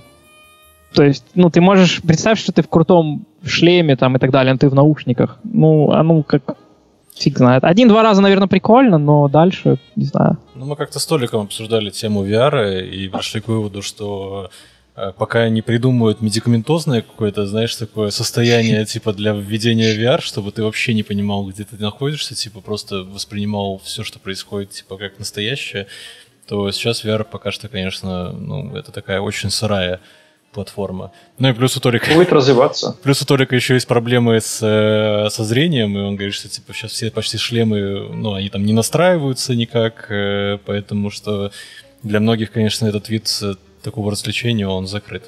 А ты вообще, тут, ну, как бы, Костя, что думаешь? Вот ваш лейбл «Ежевика», вы как-то пользуетесь вообще возможностью сейчас, пока все на карантине, там, продвигаете артистов онлайн, типа... В Fortnite? Ну, может, и в Fortnite, я не знаю. Попробуйте написать. Я думаю, что там, правда, денег столько нужно заплатить, чтобы они тебе всю эту графику нарисовали. Ну, да. Так а вопрос в чем? Занимаемся мы чем? Ну, вы пользуетесь моментом, делаете ли лайфы для своих артистов, как-то продвигаете их, пока все сидят дома и воспринимают контент только вот сидя у себя в кресле? Слушай, ну, э, с лайвами у нас вообще как бы такая не, не наша тема, скажем так. Мы больше именно как инди-лейбл, который просто поставляет э, музыку. Ну и у нас опять же есть э, какое-то разграничение обязанностей. Вот я как бы выбрал то, что мне подходит по наличию моего свободного времени. Я сейчас жестко занимаюсь компиляциями. Вот это меня прет, потому что на них есть спрос, э, мне самому это нравится. Uh-huh. Вот с лайвами просто, ну не знаю, мне, мне мне, в принципе, наверное, э, концерты как-то не так сильно нравятся, как возможность послушать что-то дома в наушниках там, или на улице. Ну да, то есть э, я как-то лайвы, в принципе, сам по себе не очень люблю. Вот. Но я что еще хотел сказать касательно Fortnite – ну, вообще это VR-темы. Ну, VR это прикольно, но мне кажется, что в этом плане AR это чуть-чуть на шаг впереди. Когда вот представь, что то же самое будет происходить, но у тебя дома ты такой сидишь просто такой, ну, типа, концерт Трэвиса Скотта у меня в прихожей, Просто например. голограмма он, такая у тебя появляется. Ну, он завалится к тебе в дверь, такой, эй, чувак, там, начинает беситься, там, петь песни. Но опять же вопрос звука. Но если там у тебя есть какая-то саунд-система дома, то мне кажется, это будет прикольно когда дополненная реальность Мне кажется, просто надо возрождать аудионаркотики и гасить людей аудионаркотиками в AR. Ну, блин, а, а живьем посмотреть на ну, голограмма это классно, но вот там сейчас народ, знаешь, выкладывает скриншотики, типа там билет с концерта и там э, Нирвана, э, Металлика и кто-то еще культовый, и типа там стоимость билета там типа 9 баксов, там 70 какой-то год. И народ говорит, блин, я сейчас не могу даже поверить, что я был на на таком концерте, где там Нирвана разогревала металлику. Типа, ну. mm-hmm. И ты, ты, ты живьем видел этих людей, как они там ходят по сцене, бьют гитары, жгут. Ну, это разный вид развлечений, скажем так. тут одни эмоции, там другие. Ну, сложно сравнивать на самом деле. На Металлику уже больше никто не сходит в 70-м году. Может, когда-нибудь мы доживем а, до... А AR это может позволить, кстати. Ты можешь вернуться реально в прошлое и сходить куда хочешь. Но немножко по-другому. Может, ну, вот ты дома сидишь, ты можешь точно так же в VR в любой музей сходить. Ты пойдешь? Нет. Ну вот. вот. А если бы ты в Париже был, ты такой, ну, блин, ну, надо уже как бы пойти там все-таки. Ну, это вопрос спорный. В VR, конечно, лучше играть э, в Angry Birds и мочить поросят из рогатки. Это, мне кажется, тема. Я думаю, ты знаешь, ну, они, если бы не карантин, я думаю, никто бы даже не э, забивался, не задумывался, да, об этой идее. И сейчас, пока мы в изоляции сидим, народ реально просто думает, как бы, что делать, мы же не можем два месяца или сколько, три месяца. И то, на тот момент было неясно, сколько карантин продлится. Э, как-то же надо активность продолжать какую-то и популярность не растерять. А сейчас карантин закончится, я думаю, все достаточно как бы вернется. Вот, по крайней мере, концертная деятельность, мне кажется, должна вернуться назад. Единственное, что я думаю, что это будет, конечно, вообще не в этом году, потому что, мне кажется, еще какой-то промежуток времени после того, как снимут всякие карантинные меры в разных странах, я думаю, очень долгое время все, в принципе, будут бояться куда-то ездить, куда-то выходить. Э, ну, я, конечно, прикидываю, что... Ну, у нас люди как бы как ходили, так и ходят. Вот мы там буквально на выходных э, проходили мимо какой-то кафешки, и я смотрю, там беременные две женщины стоят э, в очереди за кофе, и как бы без средств какой-то защиты, и типа все окей. Так что вот. Э, слушай, ну, наверное, на этом у нас вопросы к тебе закончились, и у нас есть список вопросов для Блица. Чтобы... А тут говорят, что нас плохо слышно прям совсем плохо, но вроде бы никто еще не жаловался. Ну, вы скажите, ну, напишите, ну, напишите, скажите, как вам вообще слышно или нет. Тогда Ну, я себя чуть-чуть погромче сделал на всякий случай. Угу. Окей. Да. Ну, Блиц тогда. Блиц это наша новая рубрика. Да, новая рубрика, но потому что мы можем обсуждать это очень долго и решили, типа, сократить немножко время, э, дать тебе возможность ответить очень кратко и Точно. Я постараюсь. Да, Юра, ты готов? А там на время, что ли? Ну, можно на время. Да ложись на кровать. Ну давай. Ну давай. Рэп топ? Э, ну, это как бы... Рэп нужно уважать. Рэп или рок? Рок. Шевчук или Том Йорк?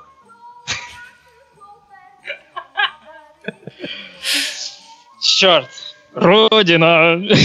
Блин, я не помню. Кстати, папа когда ставил детство. Зачем ребенку ставить ДДТ? Объясните. а, ну, наверное, Том Йорк все же по более сознательном возрасте, да, Том Йорк. Uh, хорошо, опиши Burning Man тремя словами. Ну, к слову, как бы Юра посещал Burning Man, он, наверное, единственный, кто из нас сейчас сидит и там был, и вживую это все видел. Три слова, мать его, ёб. Что-то по-другому. Отлично, да. Софт или hard? О, hard. Стопудово hard, ненавижу софт. Так, так она и а, сказала. Играть у себя на родине и собирать много людей – или съездить в тур по Европе или по Штатам и выступать в пустых залах? Очень, очень коварный вопрос. Но я бы, наверное... А одно исключает второе, да? Есть... Ну да, ага. либо так, либо так. Э, ну, наверное, из интереса, конечно, в пустых залах выступать не очень, но, но съездить по Америке было бы прикольно. Да, поэтому, наверное, второй вариант был бы чисто более интересен. Окей, такой вопрос. Если ты окажешься перед Йонси, что ты ему споешь? Какой-нибудь финский фолк. Я ничего не спою. Я не пою как... Господи, я не пою как Йонси. Да, я могу взять пару... Могу взять пару высоких нот, но я давным-давно уже не слушаю. Я Сигурос перестал слушать лет, наверное, пять назад. Причем просто потому, что мне перестало быть интересно. Поэтому ничего не спою. На самом деле, да, они очень... Какой, в какой-то промежуток времени они очень быстро стали надоедать, на самом деле. У них ушел клавишник, и все пошло по наклонной, потому что, судя по всему, у них клавишник как раз и Задавал, тащил. Да.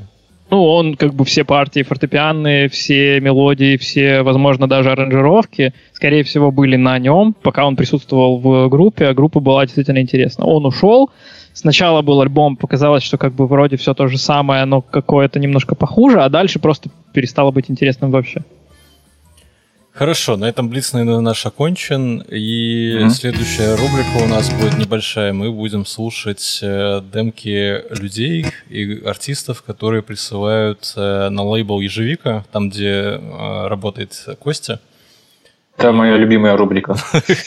Костя просто тот человек, который прослушивает тонны музыки и должен выбирать, что должно попасть в компиляции и что должно издавать, что должен издавать их лейбл.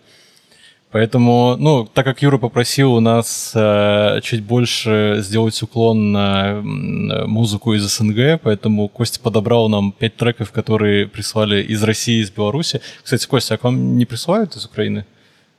Или в этот раз просто не присылают? Из Украины, э, ну, редко присылают из Украины, но у нас как раз вот предыдущий релиз был э, артиста из Донецка. Угу. Вот, я, честно говоря, очень этому рад, что так получилось. Я даже лично съездил в Донецк, с ним познакомился. Да ладно, прикольно. Да. А что Это там... было прям вот перед карантином. А что там было вообще? Что, что за музыку играли? Э, ну, там один парень молодой, он играет электронику. Он тоже, кстати, из построка вышел. А, вот. Ну, такая, сказал, для него школа хорошая. А, вот. Сейчас тоже синт вейв, синт поп, что-то вот похожее, mm-hmm. наверное. Но он еще учится, еще на более, наверное, еще ему больше нужно более чему научиться. Я понял. Как правильно сказать? Учится, короче. Уж этот русский язык, эти буквы. Надо собирать слова. В рот их класть, да, сложно. Э, слушай, ну я расскажу, Костя, как... Ой, Юрия, как это будет э, происходить. Э, я буду включать буквально минуту из демок. Мы будем слушать, и потом можем обсудить, как вообще трек, что мы хотим посоветовать ребятам. Можно разносить в хламину, да? Да, вполне. Вообще. Можно даже танчить, если вдруг очень нравится. Можно хвалить, если хочется. Вот. Первые у меня из рандома попались ребята под названием Хэшти. Mm-hmm. HT, я так понимаю, это какая-то группа. А, это русская группа из Питера. Из Питера, с 2014 года. Инструментальный рок они играют, а элементами пост-рока и прогрессив рока. Слушайте, ну сейчас вернут мне 2008 Uh-huh. Вот, так что сейчас я включу, чтобы вы тоже услышали и послушаем.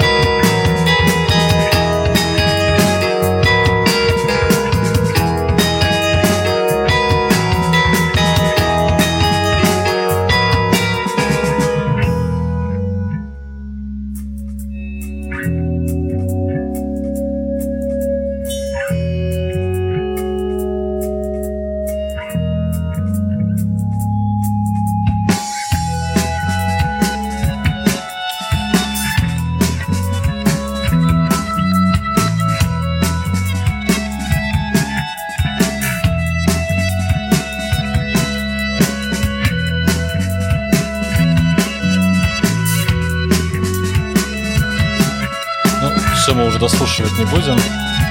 Угу. Э, ну, первое, что я могу заметить сразу сходу, это все, чем, мне кажется, грешили все пост-рок группы.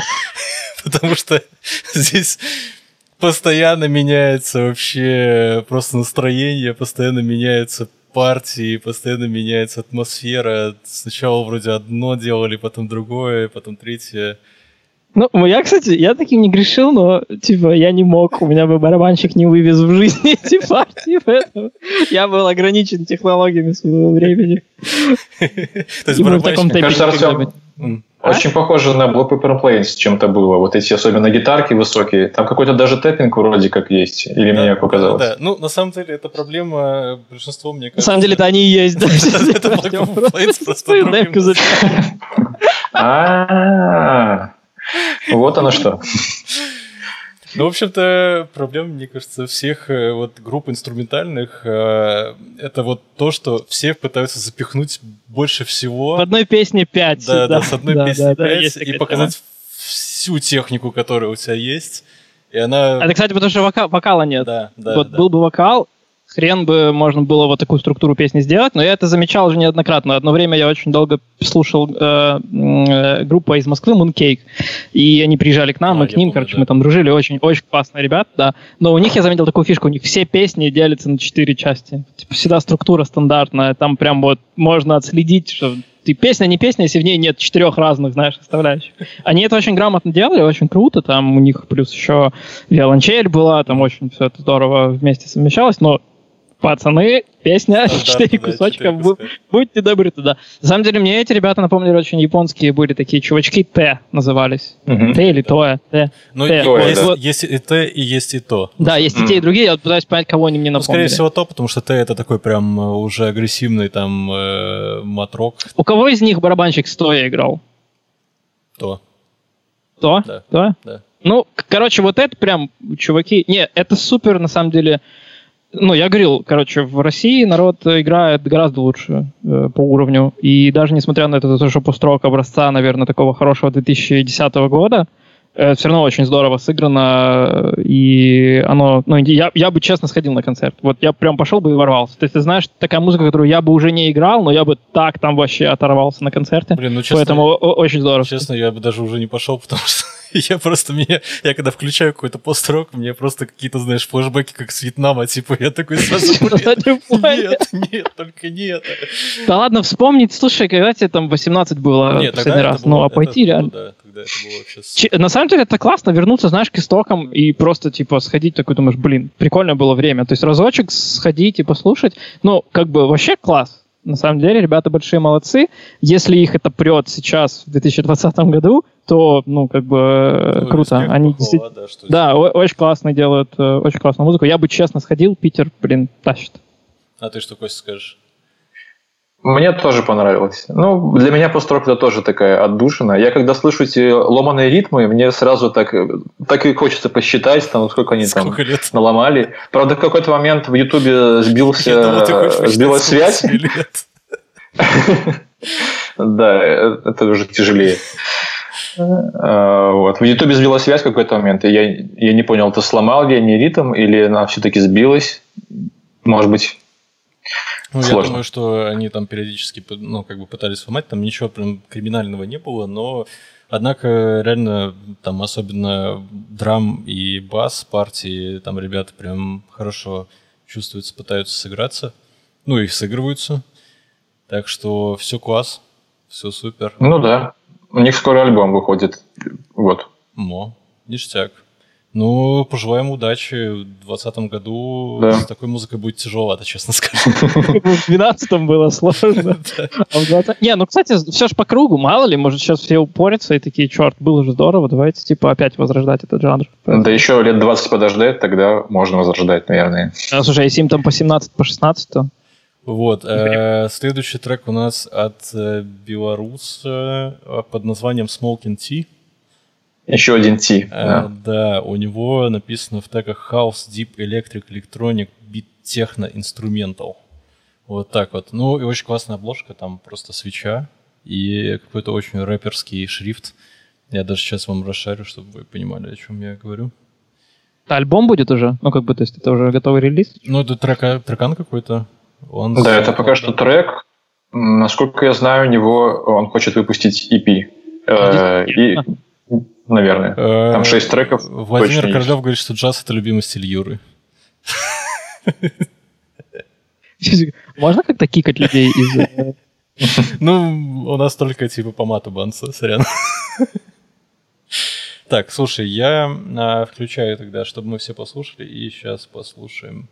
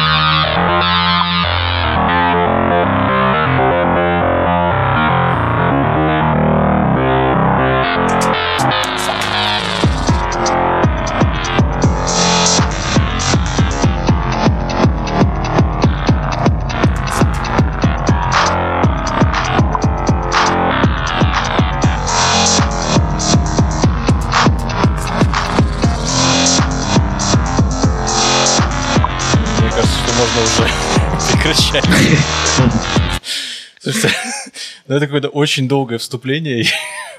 там буквально... Мин... А сколько там времени? Сколько... Вообще три минуты трек. Но а, три минуты. Это как-то, честно, маловато для техно, deep house, электроник трека.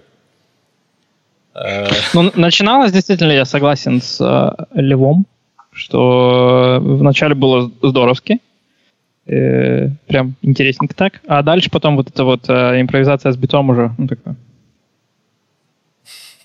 Слушай, ну, по саунду я скажу, что саунд, он, э, ну, откровенно скажем, не очень.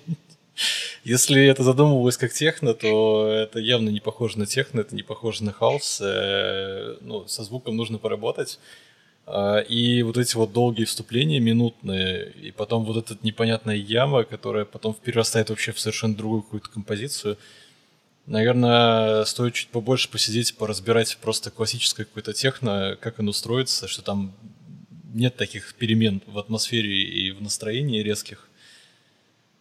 Что ты имеешь против минутных вступлений? Давай сейчас поговорим. Ну, если это был бы построк и хэш. А при чем же был построк? Я, я до сих пор, например, не, ну, не умею меньше трех минут Откро- откровенно говоря, что ну, мне не сильно понравилось то, что вступление, оно очень отличалось от основной темы, и оно прям, типа, вот эта вот яма, которая просто переросла в какую-то другую композицию, оно просто не вяжется.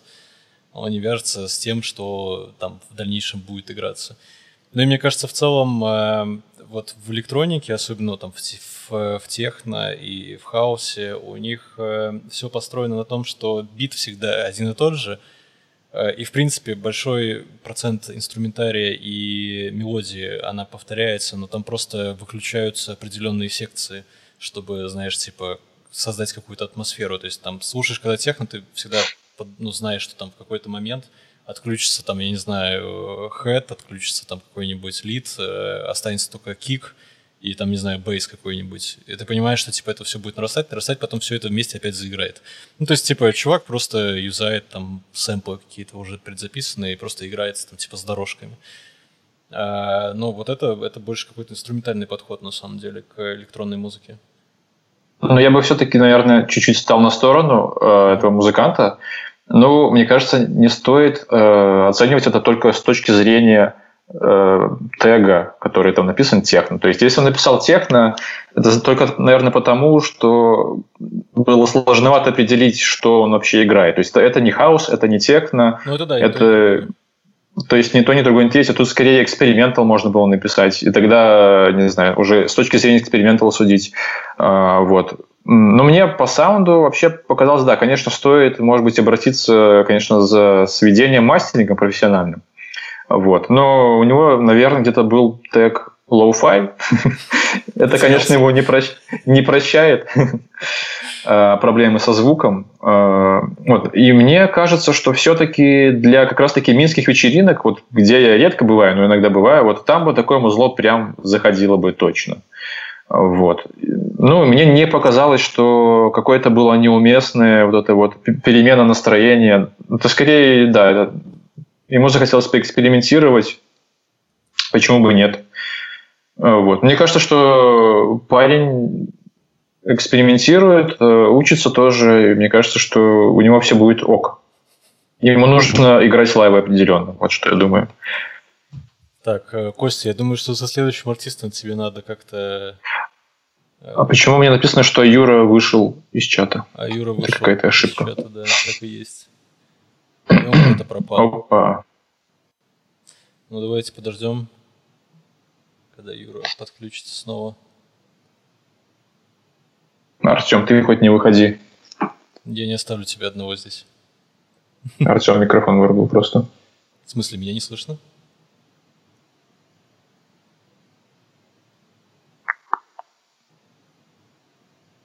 А меня не слышно или что? Меня не слышно? Или теперь слышно? Алло. Костя? Тебя не слышно. Костя, а так слышно? Так слышно, да. Класс. Ну, очень странно, что просто когда Юра вышел, э, почему-то у меня заметился микрофон. Здорово. Привет. Э, очень рад тебя видеть. Костя уже просто расстроился, говорит, мы что, вдвоем останемся? Это интересный подход. Не-не, сори, Wi-Fi накол. А, Давайте следующую демку слушать. Слушай, со, следующей, со следующей демкой, я думаю, что Костя поможет рассказать. Это чел, э, который прислал нам ссылку на ВКонтакте. И у него написано, что его зовут... Бли... Нет, его зовут снова, а песня называется «Ближе». Uh, ну, я чуть-чуть предыстории. Uh, он прислал мне 5 или 7 писем на электронную почту. Все были написаны капслоком, вот, где он утверждал, что он – это то, что нам нужно. Uh, все его треки покорят наши сердца. Ну, там есть небольшое описание, Артем, если ты его видишь, я тебе скидывал. Так, я сейчас зачитаю. Это тоже... Я рожден блистать, наблюдая тысячи огоньков в зале. Только я, микрофон и зритель. Зритель, который нужен мне, зритель, которому нужен я. И я, мне нужны вы, а вам я. Трек, который покорит ваши сердца. Но на самом деле мне, мне это напоминает что-то Слова Кличко. Вообще хорош. Я как-то тоже, ну, типа, орал и писал тоже подобного. Ну, когда уже ты понимаешь, тебе все равно не ответят, ты там на фестиваль пишешь организатору, типа, чел, если ты нас не возьмешь на фест, то ты как бы, ну, будешь большой, как бы, лошар, потому что мы делаем супер контент. Вот. И на самом деле мне даже пару раз ответили на подобные письма, это было очень клево. Поэтому на самом деле чувак большой молодец, что он э, пишет такого рода э, обращения. Это здорово, на самом деле. Ну, Кость, ты ему хоть раз ответил за эти пять раз? Нет. Почему? Ну, ну от... я не отвечаю на спам, как бы. ну, так ответь ему, что типа, сорян, чувак, ну, мы не рождены друг для друга. Мне кажется, это идеальный ответ был бы. Слушайте, ну, давайте, наверное, послушаем. Сейчас я поставлю так, чтобы все услышали. Блин, мне сам, на самом деле страшно после такого выступления. Э, Владимир Королев э, пишет, я который себе, а я нужен мне, зритель мне. Э, идеальнейшее просто сочетание. На самом деле, просто Вова так и разговаривает в жизни, поэтому...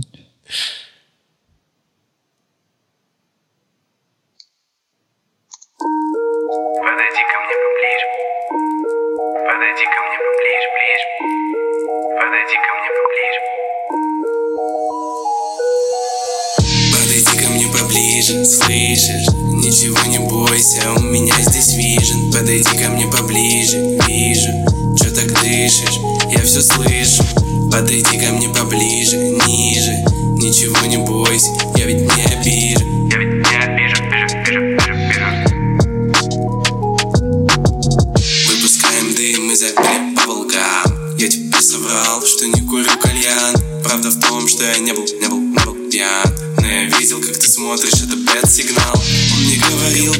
поближе, слышь. Забери меня с собой, ты ведь не обидишь. Ничего не сделал против, просто подошел. Покажи мне кружева, детка, я так зол.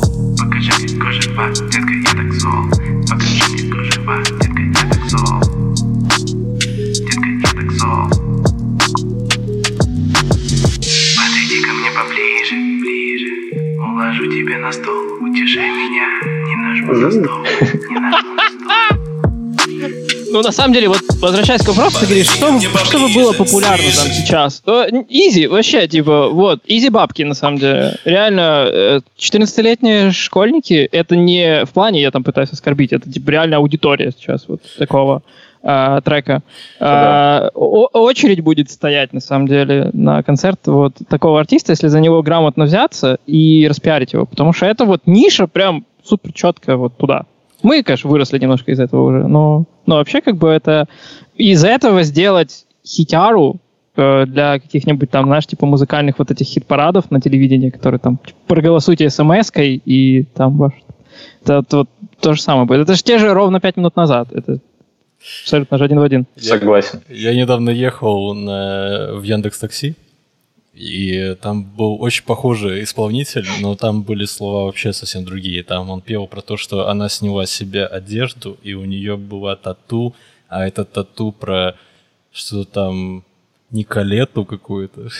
Что-то, короче, и опустись там опять же ниже. Ну, короче, мне кажется, Конец везде один. конец везде один. И, к слову, кстати, они же... Я помню, э, шел через рынок э, на работу, это был э, 8 марта, ну, естественно, что везде там тюльпаны эти продают вообще просто с каждого переулка. И там э, стояла коробка с тюльпанами, продавала какая-то бабушка, и на коробке было написано, чем больше букет, тем ниже целует. У-у-у, Ее продюсер. Как тонко. Мне кажется, мне кажется, да, это что-то вот из этой же Вторая работа у бабушки на тексты пишет. Ну, честно, я, я рад, что ты не ответил этому чуваку. А я забираю слова назад. Можешь не отвечать. Ладно, я... У меня уже просто нюх на то, что не стоит даже рассматривать. Просто пишут очень многие, и очень многие присылают прям вот, вот такое. Ну, это просто не наша тема, вот и все. Кому-то подходит, кому-то нет. Давай дальше. Так, и что у нас дальше? У нас э, русские не Уэра. Не Вера, не Уэра. New Era. New- А, New Era. Блин, извините, ребята. New, Я тоже думал, думал и потом понял. New Era с треком Great Attractor. Э, ребята тоже, я так понимаю, из России. Да, да. Э, И они играют ретро-вейв, синт-поп, нью-диско. Интересно. И у них даже есть один комментарий на SoundCloud, где написано, что Matt Chill. Yeah. Так, а, ну, ставлю, чтобы все послушали.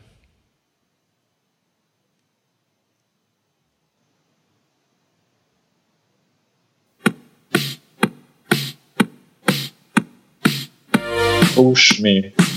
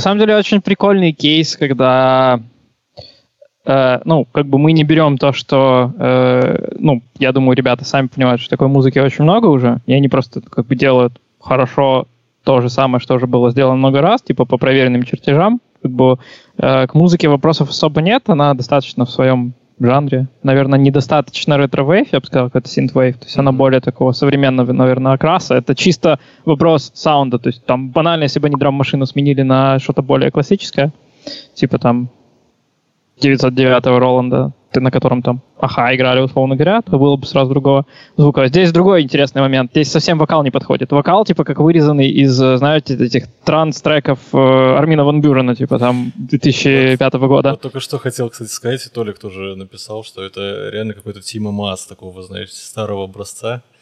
И им здесь нужен вокал был, как вот в этом Dance with the Devil, который там, блин, не помню, как этот трек называется. Там, Dance with the Devil, а что хоть за группа? Да, блин, не помню я. Да, трек везде, короче, из, из, и, из всех радиостанций несся там, где что-то dance with the devil. Сейчас постараюсь найти. Dance. Короче, там чувак пел, и смысл в том, что здесь ребяткам либо я бы мужской вокал как раз поставил такой и более более, что ли, небрежный, более в духе 80-х таких. Либо вот у них был хороший прием, они взяли женский вокал и пульнули его в какой-то вот туда, в- как будто бы он там с кучей ревера, искажений, как, как, как будто бы старые 80-е, там какие-то 90-е пленочные записи. То есть здесь такой, э, ну, возможно, если ребята молодые, они еще в поиске своего какого-то стиля э, собственного, но тут вот прям жесткая нестыковка музыки, как именно в плане вообще жанра, э, они там синт-поп, типа Мгм. музыка и вокал какой-то как вот клубный такой э, для, не знаю, гламурных вечеринок. С, э, и, ну, и типа дилей на вокале это та штука, которая лично мне рвет сердце всегда. Поэтому я когда слышу вот это вот, а, а, а, она, она просто меня, да, взрывает. На самом деле, реально, вот, э, мне кажется, здесь надо определиться с тем, в каком же все-таки жанре вы, ребята, играете, потому что вокал немножко, он чуть-чуть не отсюда. Ты что, Костя, думаешь? Э, Ну, для меня это э, слишком конвенционально, я бы сказал. То есть э, слишком понятно, слишком, слишком синт-поп. Ну, то есть, э, ну, мне просто неинтересно, потому что я включаю начало, я уже примерно знаю, что будет в конце. Ну, припев прикольный, мне понравился, в принципе. А Вот. Э, Stay. При- припев мне на самом деле напомнил какую-то старую песню Cardigans. Ну, типа, я не знаю, что-то вот как будто у меня где-то отвлекается оттуда. Ну, понятное дело, что, конечно, это совсем разная музыка, но вот почему-то по припеву мне напомнило что-то оттуда. Ну, не могу сказать, что мне прям что-то прям дико не понравилось. Ну, хороший, хороший трек э, со саундом. Я со саундом. Со саундом. Ну, Подожди. Со саундом. Я бы, конечно, еще немножко поработал, но в целом все good. Как бы, ребята... Да, нормально, нормально, вполне, но, ну, простовато. Вот, ну и- Такого много. И последний на сегодня это э, артист под именем Качан. Он из Беларуси. И песня называется «Снег». Э, Как он описывает у себя в сообщении, это хип-хоп, который Давай, давай, там записан, по-белорусски. э, записан для конкурса «Заспевай». «Заспевай». Ну, окей. Будем тогда сейчас слушать. А, ты хочешь, чтобы я все по-белорусски читал? Знаешь, что у меня не получится, да? Двери зачиняются. Всех на все земною Дед так жар смог огонь на сердце и сяроте Шах. Молю тебе, бей чальцы час не режь забей. Ты без нажадай, шанец почути у шаті Дербанец, ты память хопить у марах Наш клена люнками пробить Имя твое мне тягнет каменем ямя. Телится мягко, снегом сковает Твое каханье мне не копает Ходит убыт, не Збіла са шкури ім'я, що я звик чуть з вуснув острих, як бритва зараз прикра рана будня боля зом по шиї долоній дотик біла хто я мне пристав, я ворог страсті у сумрак кулі у сталі страв поцілунок, але інше чекає, його хай для мене роди тільки сніг Би Нотр-Дам повел твой смех, подых, выдых, жах, удых, пахслед шакання, город, жар, весь снег растал прочь Ды колькі турботы плана ў топку плакаць лёгка нам а мне у лета промень свету кліча жыць далей Дай крок за крокам без кахання мошкі цераз дроты якім бокам вось адліга але ў хмары сонца слізка мокра крок у лужу завіруха зможа свет мой збег ды пласт за пластом мурам скры Фух. Я только к концу понял, что это на белорусском. А до этого как, на чем тебе казалось? А, На исландском. ну, ну, Не, ну просто знакомые слова, ты не мог понять русский, украинский. Слушай, ну... Не, ну это тоже ниша, но подождите, давайте так. То есть тут надо разделять, мы бы это слушали, или есть ли у этого потенциально слушателя. э, Не, ну... Сделано на- есть. Сделано ок. Ну, как бы оно... То есть, ну, типа, все есть. Плюс там есть эти знакомые синтовые пресеты, которые там на заднем фоне тоже, я даже не помню, по-моему, это прям партия один в один откуда-то взята. Хорошо, Крылев А. Достойная работа со саундом. Вовка знает, как работать. Как бы профессиональный звукорежиссер, поэтому у него регулярно со саунда тоже дело имеет с этим. Да, но как бы у последний артист...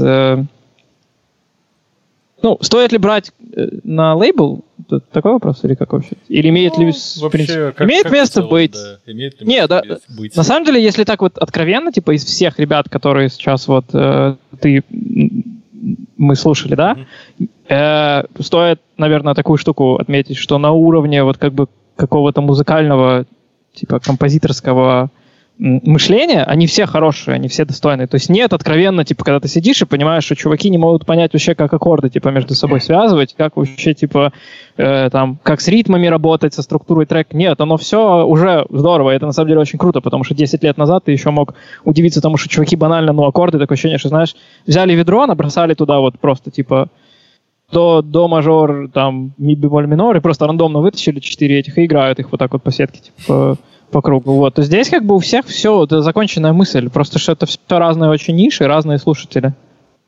Ну да. Я Согласен тебе с Юрой, ки- да. ки- кинул, кстати, тебе трек, вот этот, который, как мне кажется, люди, которые э, хотят делать синти-поп, э, такой вот, э, ну, как, как бы, это вот референс, от которого нужно плясать. Вот если ты до этого референса не дотягиваешь, то можешь даже не пытаться.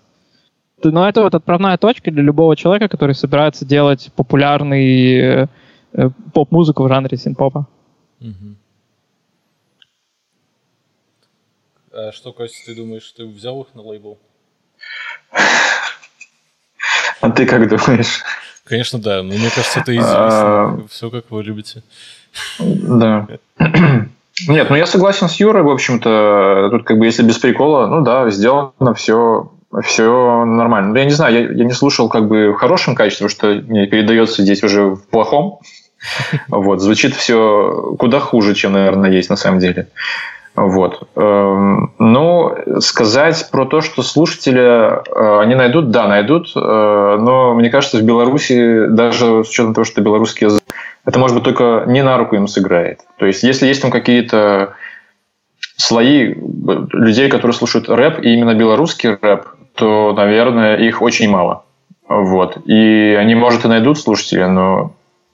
Но это точно не коммерческая музыка. Хотя она сделана немножечко... Слушай, ну мне это, как бы честно с уклоном. скажем, понравилось больше, чем тот чувак, который писал, что он нужен нам, а мы нужны ему, и вообще все вот это вот.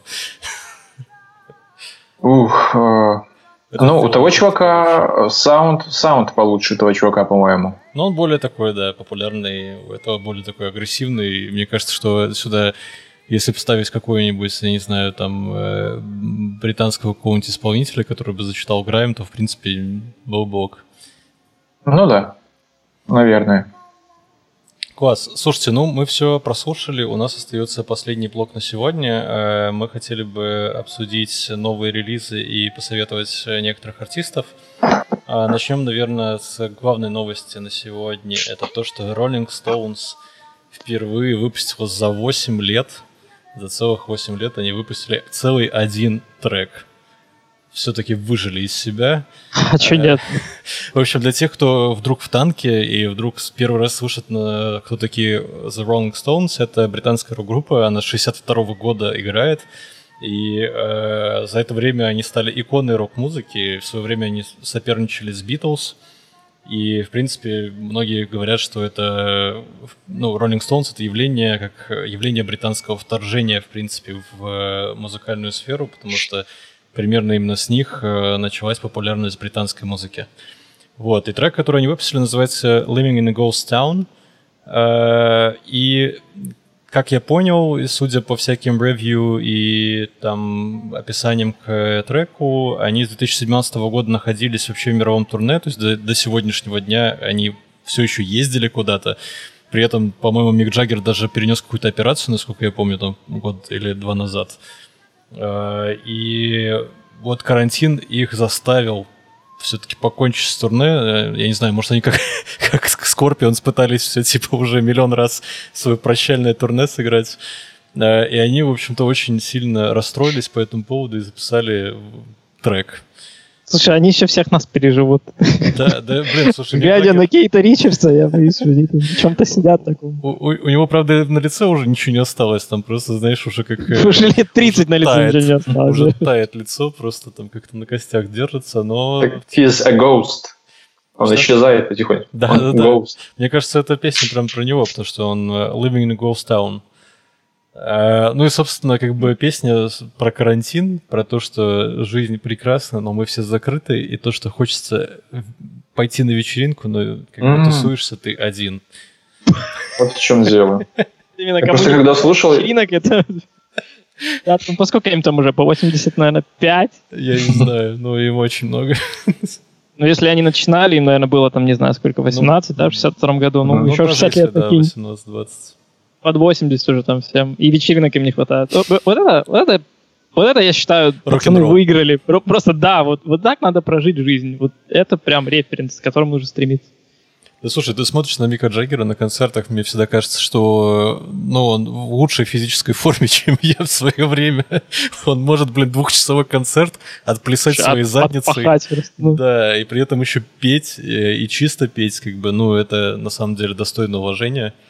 Это прям множество лет э, практики и вот И- Бухалова. И именно А поэтому, мне кажется... музыка-то? Ну, мне кажется, вот в том-то и дело, что вообще не важно, как музыка, на самом деле. Абсолютно вообще не важно, типа, что за трек. Я тоже помню, какое-то время назад был, типа, э, релиз у них, они там впервые за 6 лет или что такое выпустили песню. И ты слушаешь, как бы, ну, те же роллинги там любого последних нескольких десятилетий. То есть Мгм. чуваки уже просто делают для себя, они уже настолько, настолько иконы и настолько уже, э, ну, само воплощение рок-н-ролла, что они могут просто ну, расслабляться, наслаждаться э, музицированием, им нечего доказывать абсолютно уже. Они могут вообще хоть 10 минут тишины записать, и это будет все равно как бы почетно. Поэтому этот релиз надо рассматривать с точки зрения того, что они молодцы, что они не теряют вот бодрости духа, продолжают творить, э, продолжают в этом всем вариться, выступать, радовать. э, Не знаю, мне кажется, их фанаты уже успели умереть, у них уже успело там поколение смениться фанатов. Они что переживают. Да, и, э, ну, как бы, они красавчики тем, что они продолжают это все делать дальше. Несмотря на то, что им это вообще уже не нужно никак. То есть они могли там все упороться в политику давным-давно, но они классно продолжают рок-н-роллить. Вот именно просто чуваки рок-н-ролл. Вот самое что Ничего есть настоящий. больше, да, и, и Да. не меньше. Э, Мне нравится, как вы находите позитивные стороны. Ну, я просто не слушал никогда Rolling Stones особо, и не любил их. Для меня Битлз были э, намного ну, Интересно. приятней, Ага.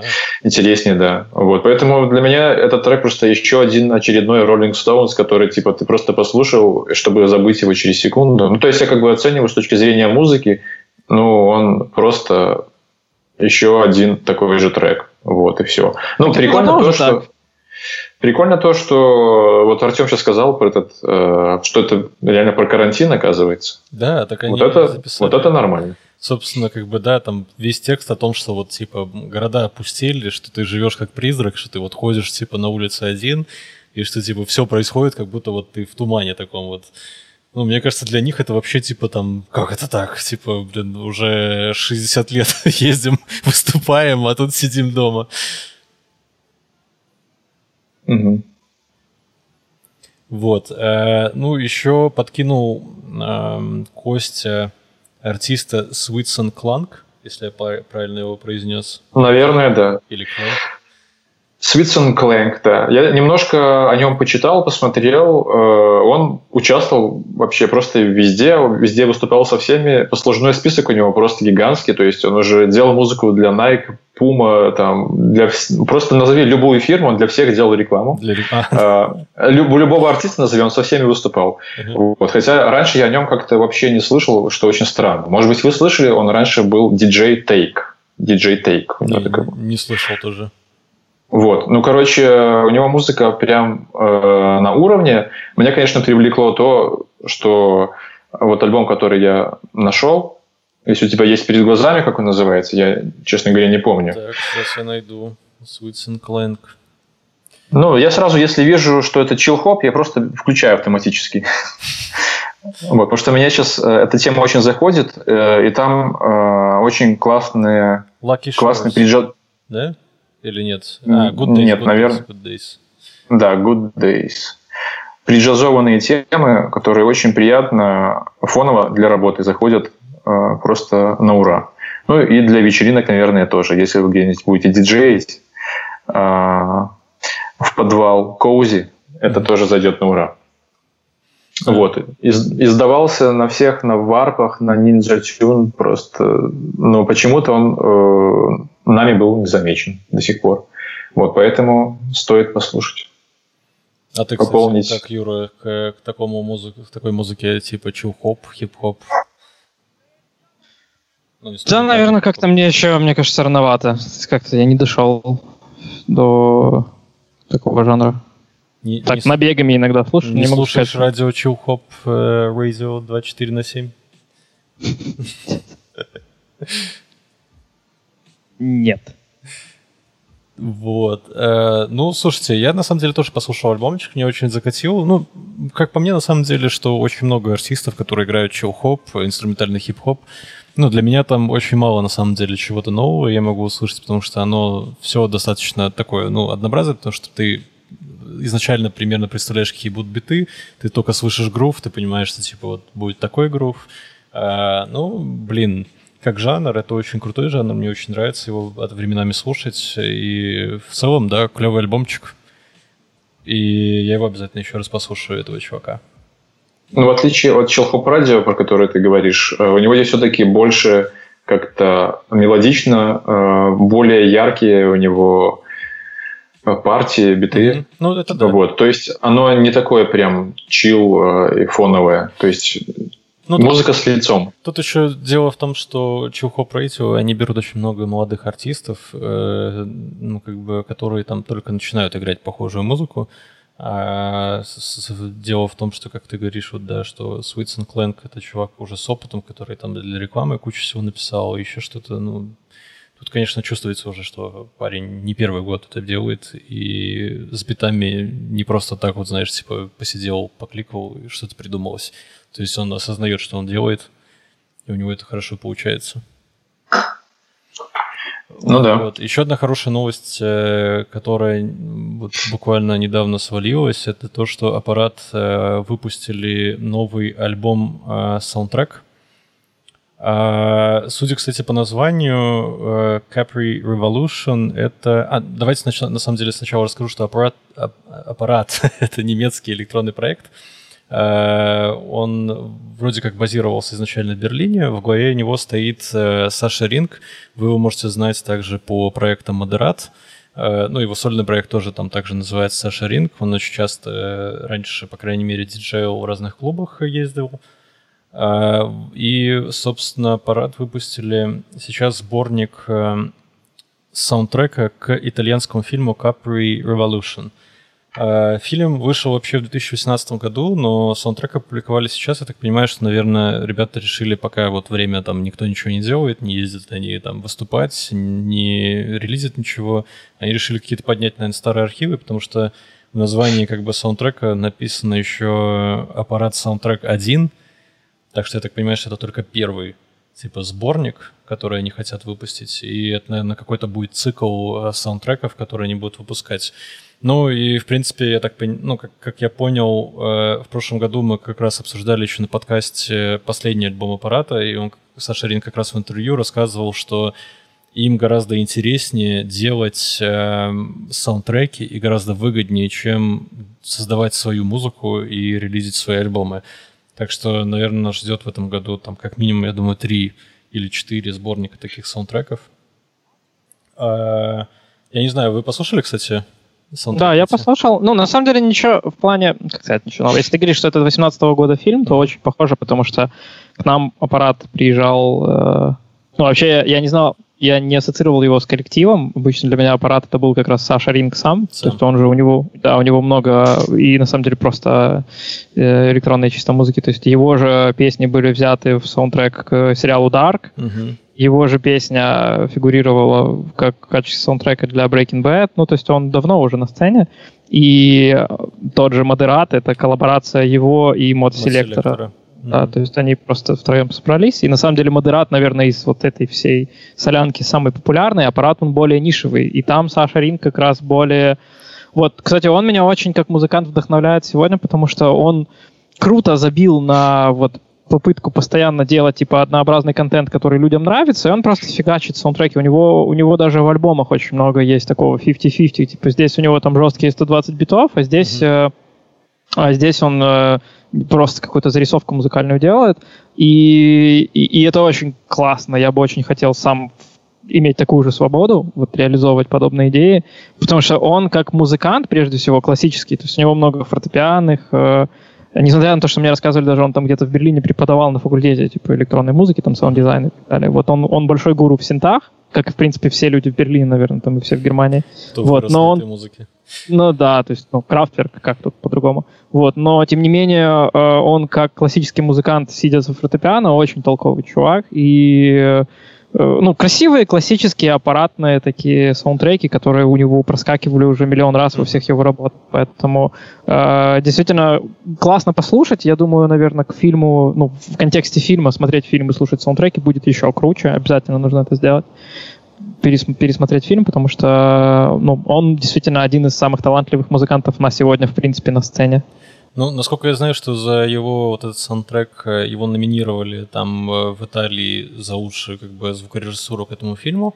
Не знаю, правда, выиграл он или нет, я не увидел эту информацию в сети.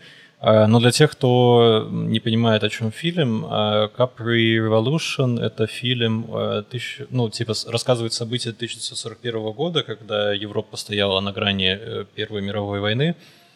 А, И он рассказывает о пастушке, которая живет, собственно, в Капри а, и начинает там тусить с какой-то элитарной там творческой тусовкой. Ну, дальше, честно говоря, я не стал вообще в- вчитываться и смотреть какие-то отзывы, потому что я решил, что я хочу действительно посмотреть этот фильм э, и не хочу заранее знать вообще, что там будет. И ну, в целом мне альбом, в общем, как бы показался очень мрачным. Я думаю, что, наверное, из-за того, что о чем этот фильм, э, он такой немножко грустноватый, и даже если есть какие-то проблески, там, когда, там, не знаю, ты слушаешь песню, э, вот, собственно, со- главную героиню называется, по-моему, Люси или что-то такое, и сам саундтрек там тоже есть Люси, и там э, кажется, что вот будет проблеск какой-то чего-то мирного и позитивного, но там где-то посередине обрывается и опять уходит в какой-то такой мрак. Э, Но очень понравился гличевый трек еще «Ля Гравиданza», а, Он такой с элементами глича IDM. Ну, вот, собственно, как бы Саша Ринг. И AC Blip очень понравился. А вот акустика, которая появилась там в треке Paestrum Neruvola, ну, мне показалось какой-то прям очень-очень грустный, тоскливый, прям... Я прям даже переключил на самом деле.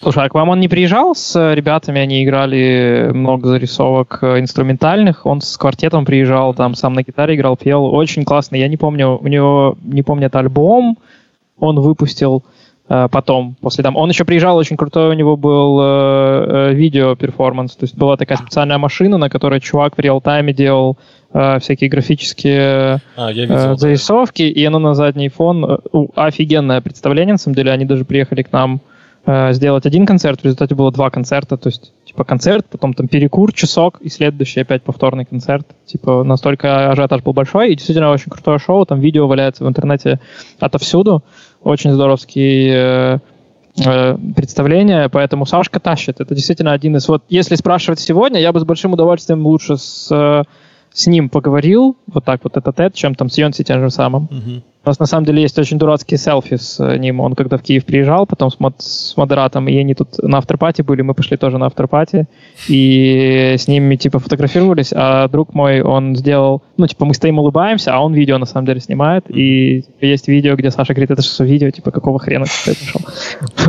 Поэтому вот он как раз более интересен сегодня как личность, Ну мне кажется. А ты что, Костя, думаешь по альбомчику? Все, что могу сказать, это то, что не слушайте это утром. Ваше утро будет испорчено. Слушайте это ночью или хотя бы вечером. Класс. Класс. Э, И последнее, что хотел Юра с нами поделиться, это артист Rival Consoles. Да, это, короче, Райан и из, э, в Лондоне базируется, подписан на лейбл э, Erase Tapes. Это те же ребята, которые сейчас активно э, работают с Киасмосом, то есть это туда же входит э, Олаф Арнольдс, туда же входит Дуглас Дейр, обязательно тоже его, если не знаете этого парнишку, сам, по-моему, по-моему, он из Исландии и приехал тоже в Лондон, либо он просто базируется в Лондоне, не помню. Тоже очень толковый чувак. А, и вот э, Райан у них фигурирует э, э, как, наверное, такой вот своеобразный артист. Но я почему за ним слежу сейчас уже несколько лет? Во-первых, у него половина сетапа, как у меня. То есть у него прям тот же основной синт, там вспомогательный синт и все Или те же самые... у него?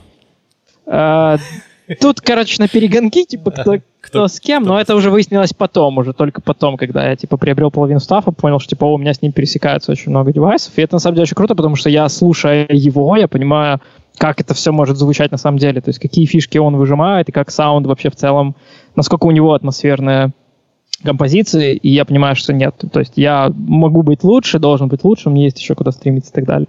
Но вот последний его альбом, который я, как обычно, я слоупок, поэтому я только сейчас слушаю альбом двухгодичной давности, вот «Persona», его там заглавный, ста- точнее, стартовый трек, э, очень крутой, и затем я рекомендую два таких standalone'а, две standalone композиции, это «Untravel», и Dreamer's Wake. Dreamer's Wake просто очень крутой по атмосфере, по в целом вот как работа с битами, особенно это вот действительно из современной электронной музыки это очень э, классный такой планка-референс, который ты слушаешь, ты понимаешь, к какому нужно, э, к какой пачке нужно стремиться в электронной музыке, насколько она может быть сегодня не, э, не, как сказать, непредсказуемая. То есть не, не тот случай, когда ты нажимаешь на пробел и понимаешь, что будет дальше. Нет, там, кажется, не так.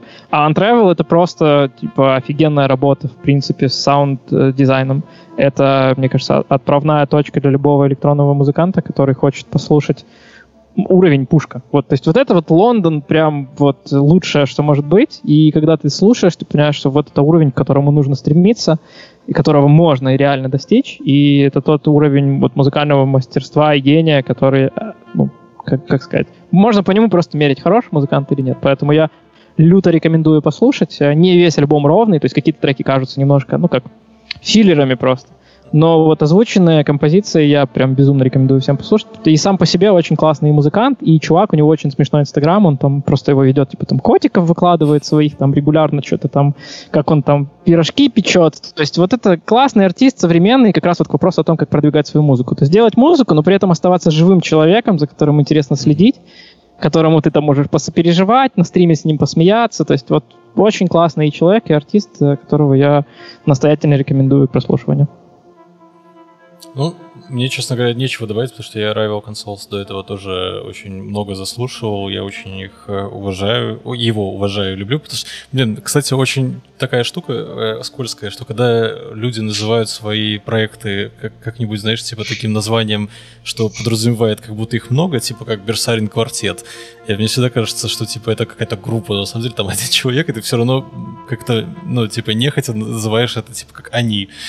Он, кстати, если переводить, это типа враждующие консоли, я так понимаю, это уходит во времена э, компьютерных игр на консолях, потому что на самом деле он типа дикий задрот сам по себе, и у него там есть э, фоточки, где он там приходит модельки из Warhammer а клеить, там вот типа, понял, вот по вот этим по олдовым винтажным компьютерным, компьютерным играм, поэтому тоже с этой точки зрения чувак вообще ноль пафоса, не, учитывая на то, что он э, подписан на очень крутом лейбле сейчас, и там я видел есть концерт, где он на одной сцене там с Йоном Хопкинсом выступает, где-то они там на огромном, на, откры- на открытой площадке в Великобритании, то есть э, уровень очень крутой, и, и, кстати, вот у него та же классная фишка, я сейчас вижу, он там сотрудничал с балетом, писал для них музыку, потом у него был какой-то перформанс для э, чувака, который делал просто а, аудиовизуализацию, типа через какие-то там старые машины, компьютерные перфораторы или что такое.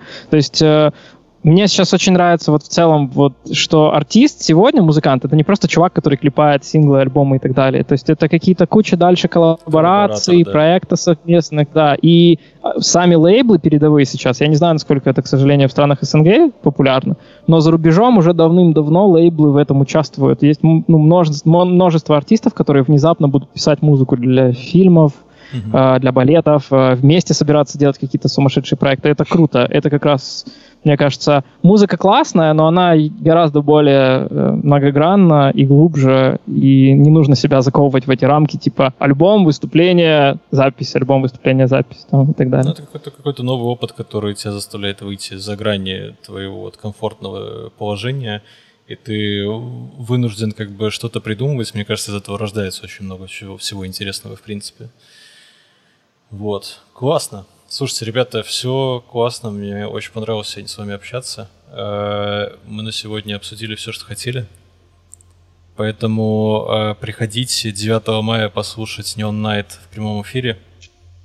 И приходите еще. Я не знаю, как я... Я, я не знаю, как Приводите деда. половину из того, что я Да, приводите Я- деда. Я что-нибудь придумаю. Не ведите деда на парад, э, пускай сидит дома и слушает Neon Night. Я верю, что-нибудь придумаешь. Да, что пробел нажму, плейбэк пойдет. Вы тоже понимаете, кручу я что-нибудь или нет? Да, ты просто руками там что-нибудь делай, и будет видно, что как будто что-то происходит. Нет, я постараюсь, э, я не буду ничего за- загадывать, просто, да, постараюсь, будет весело. Класс. Всем спасибо большое. И приятно было с вами пообщаться. Хорошего вечера. Спасибо. Пока. Всем пока-пока.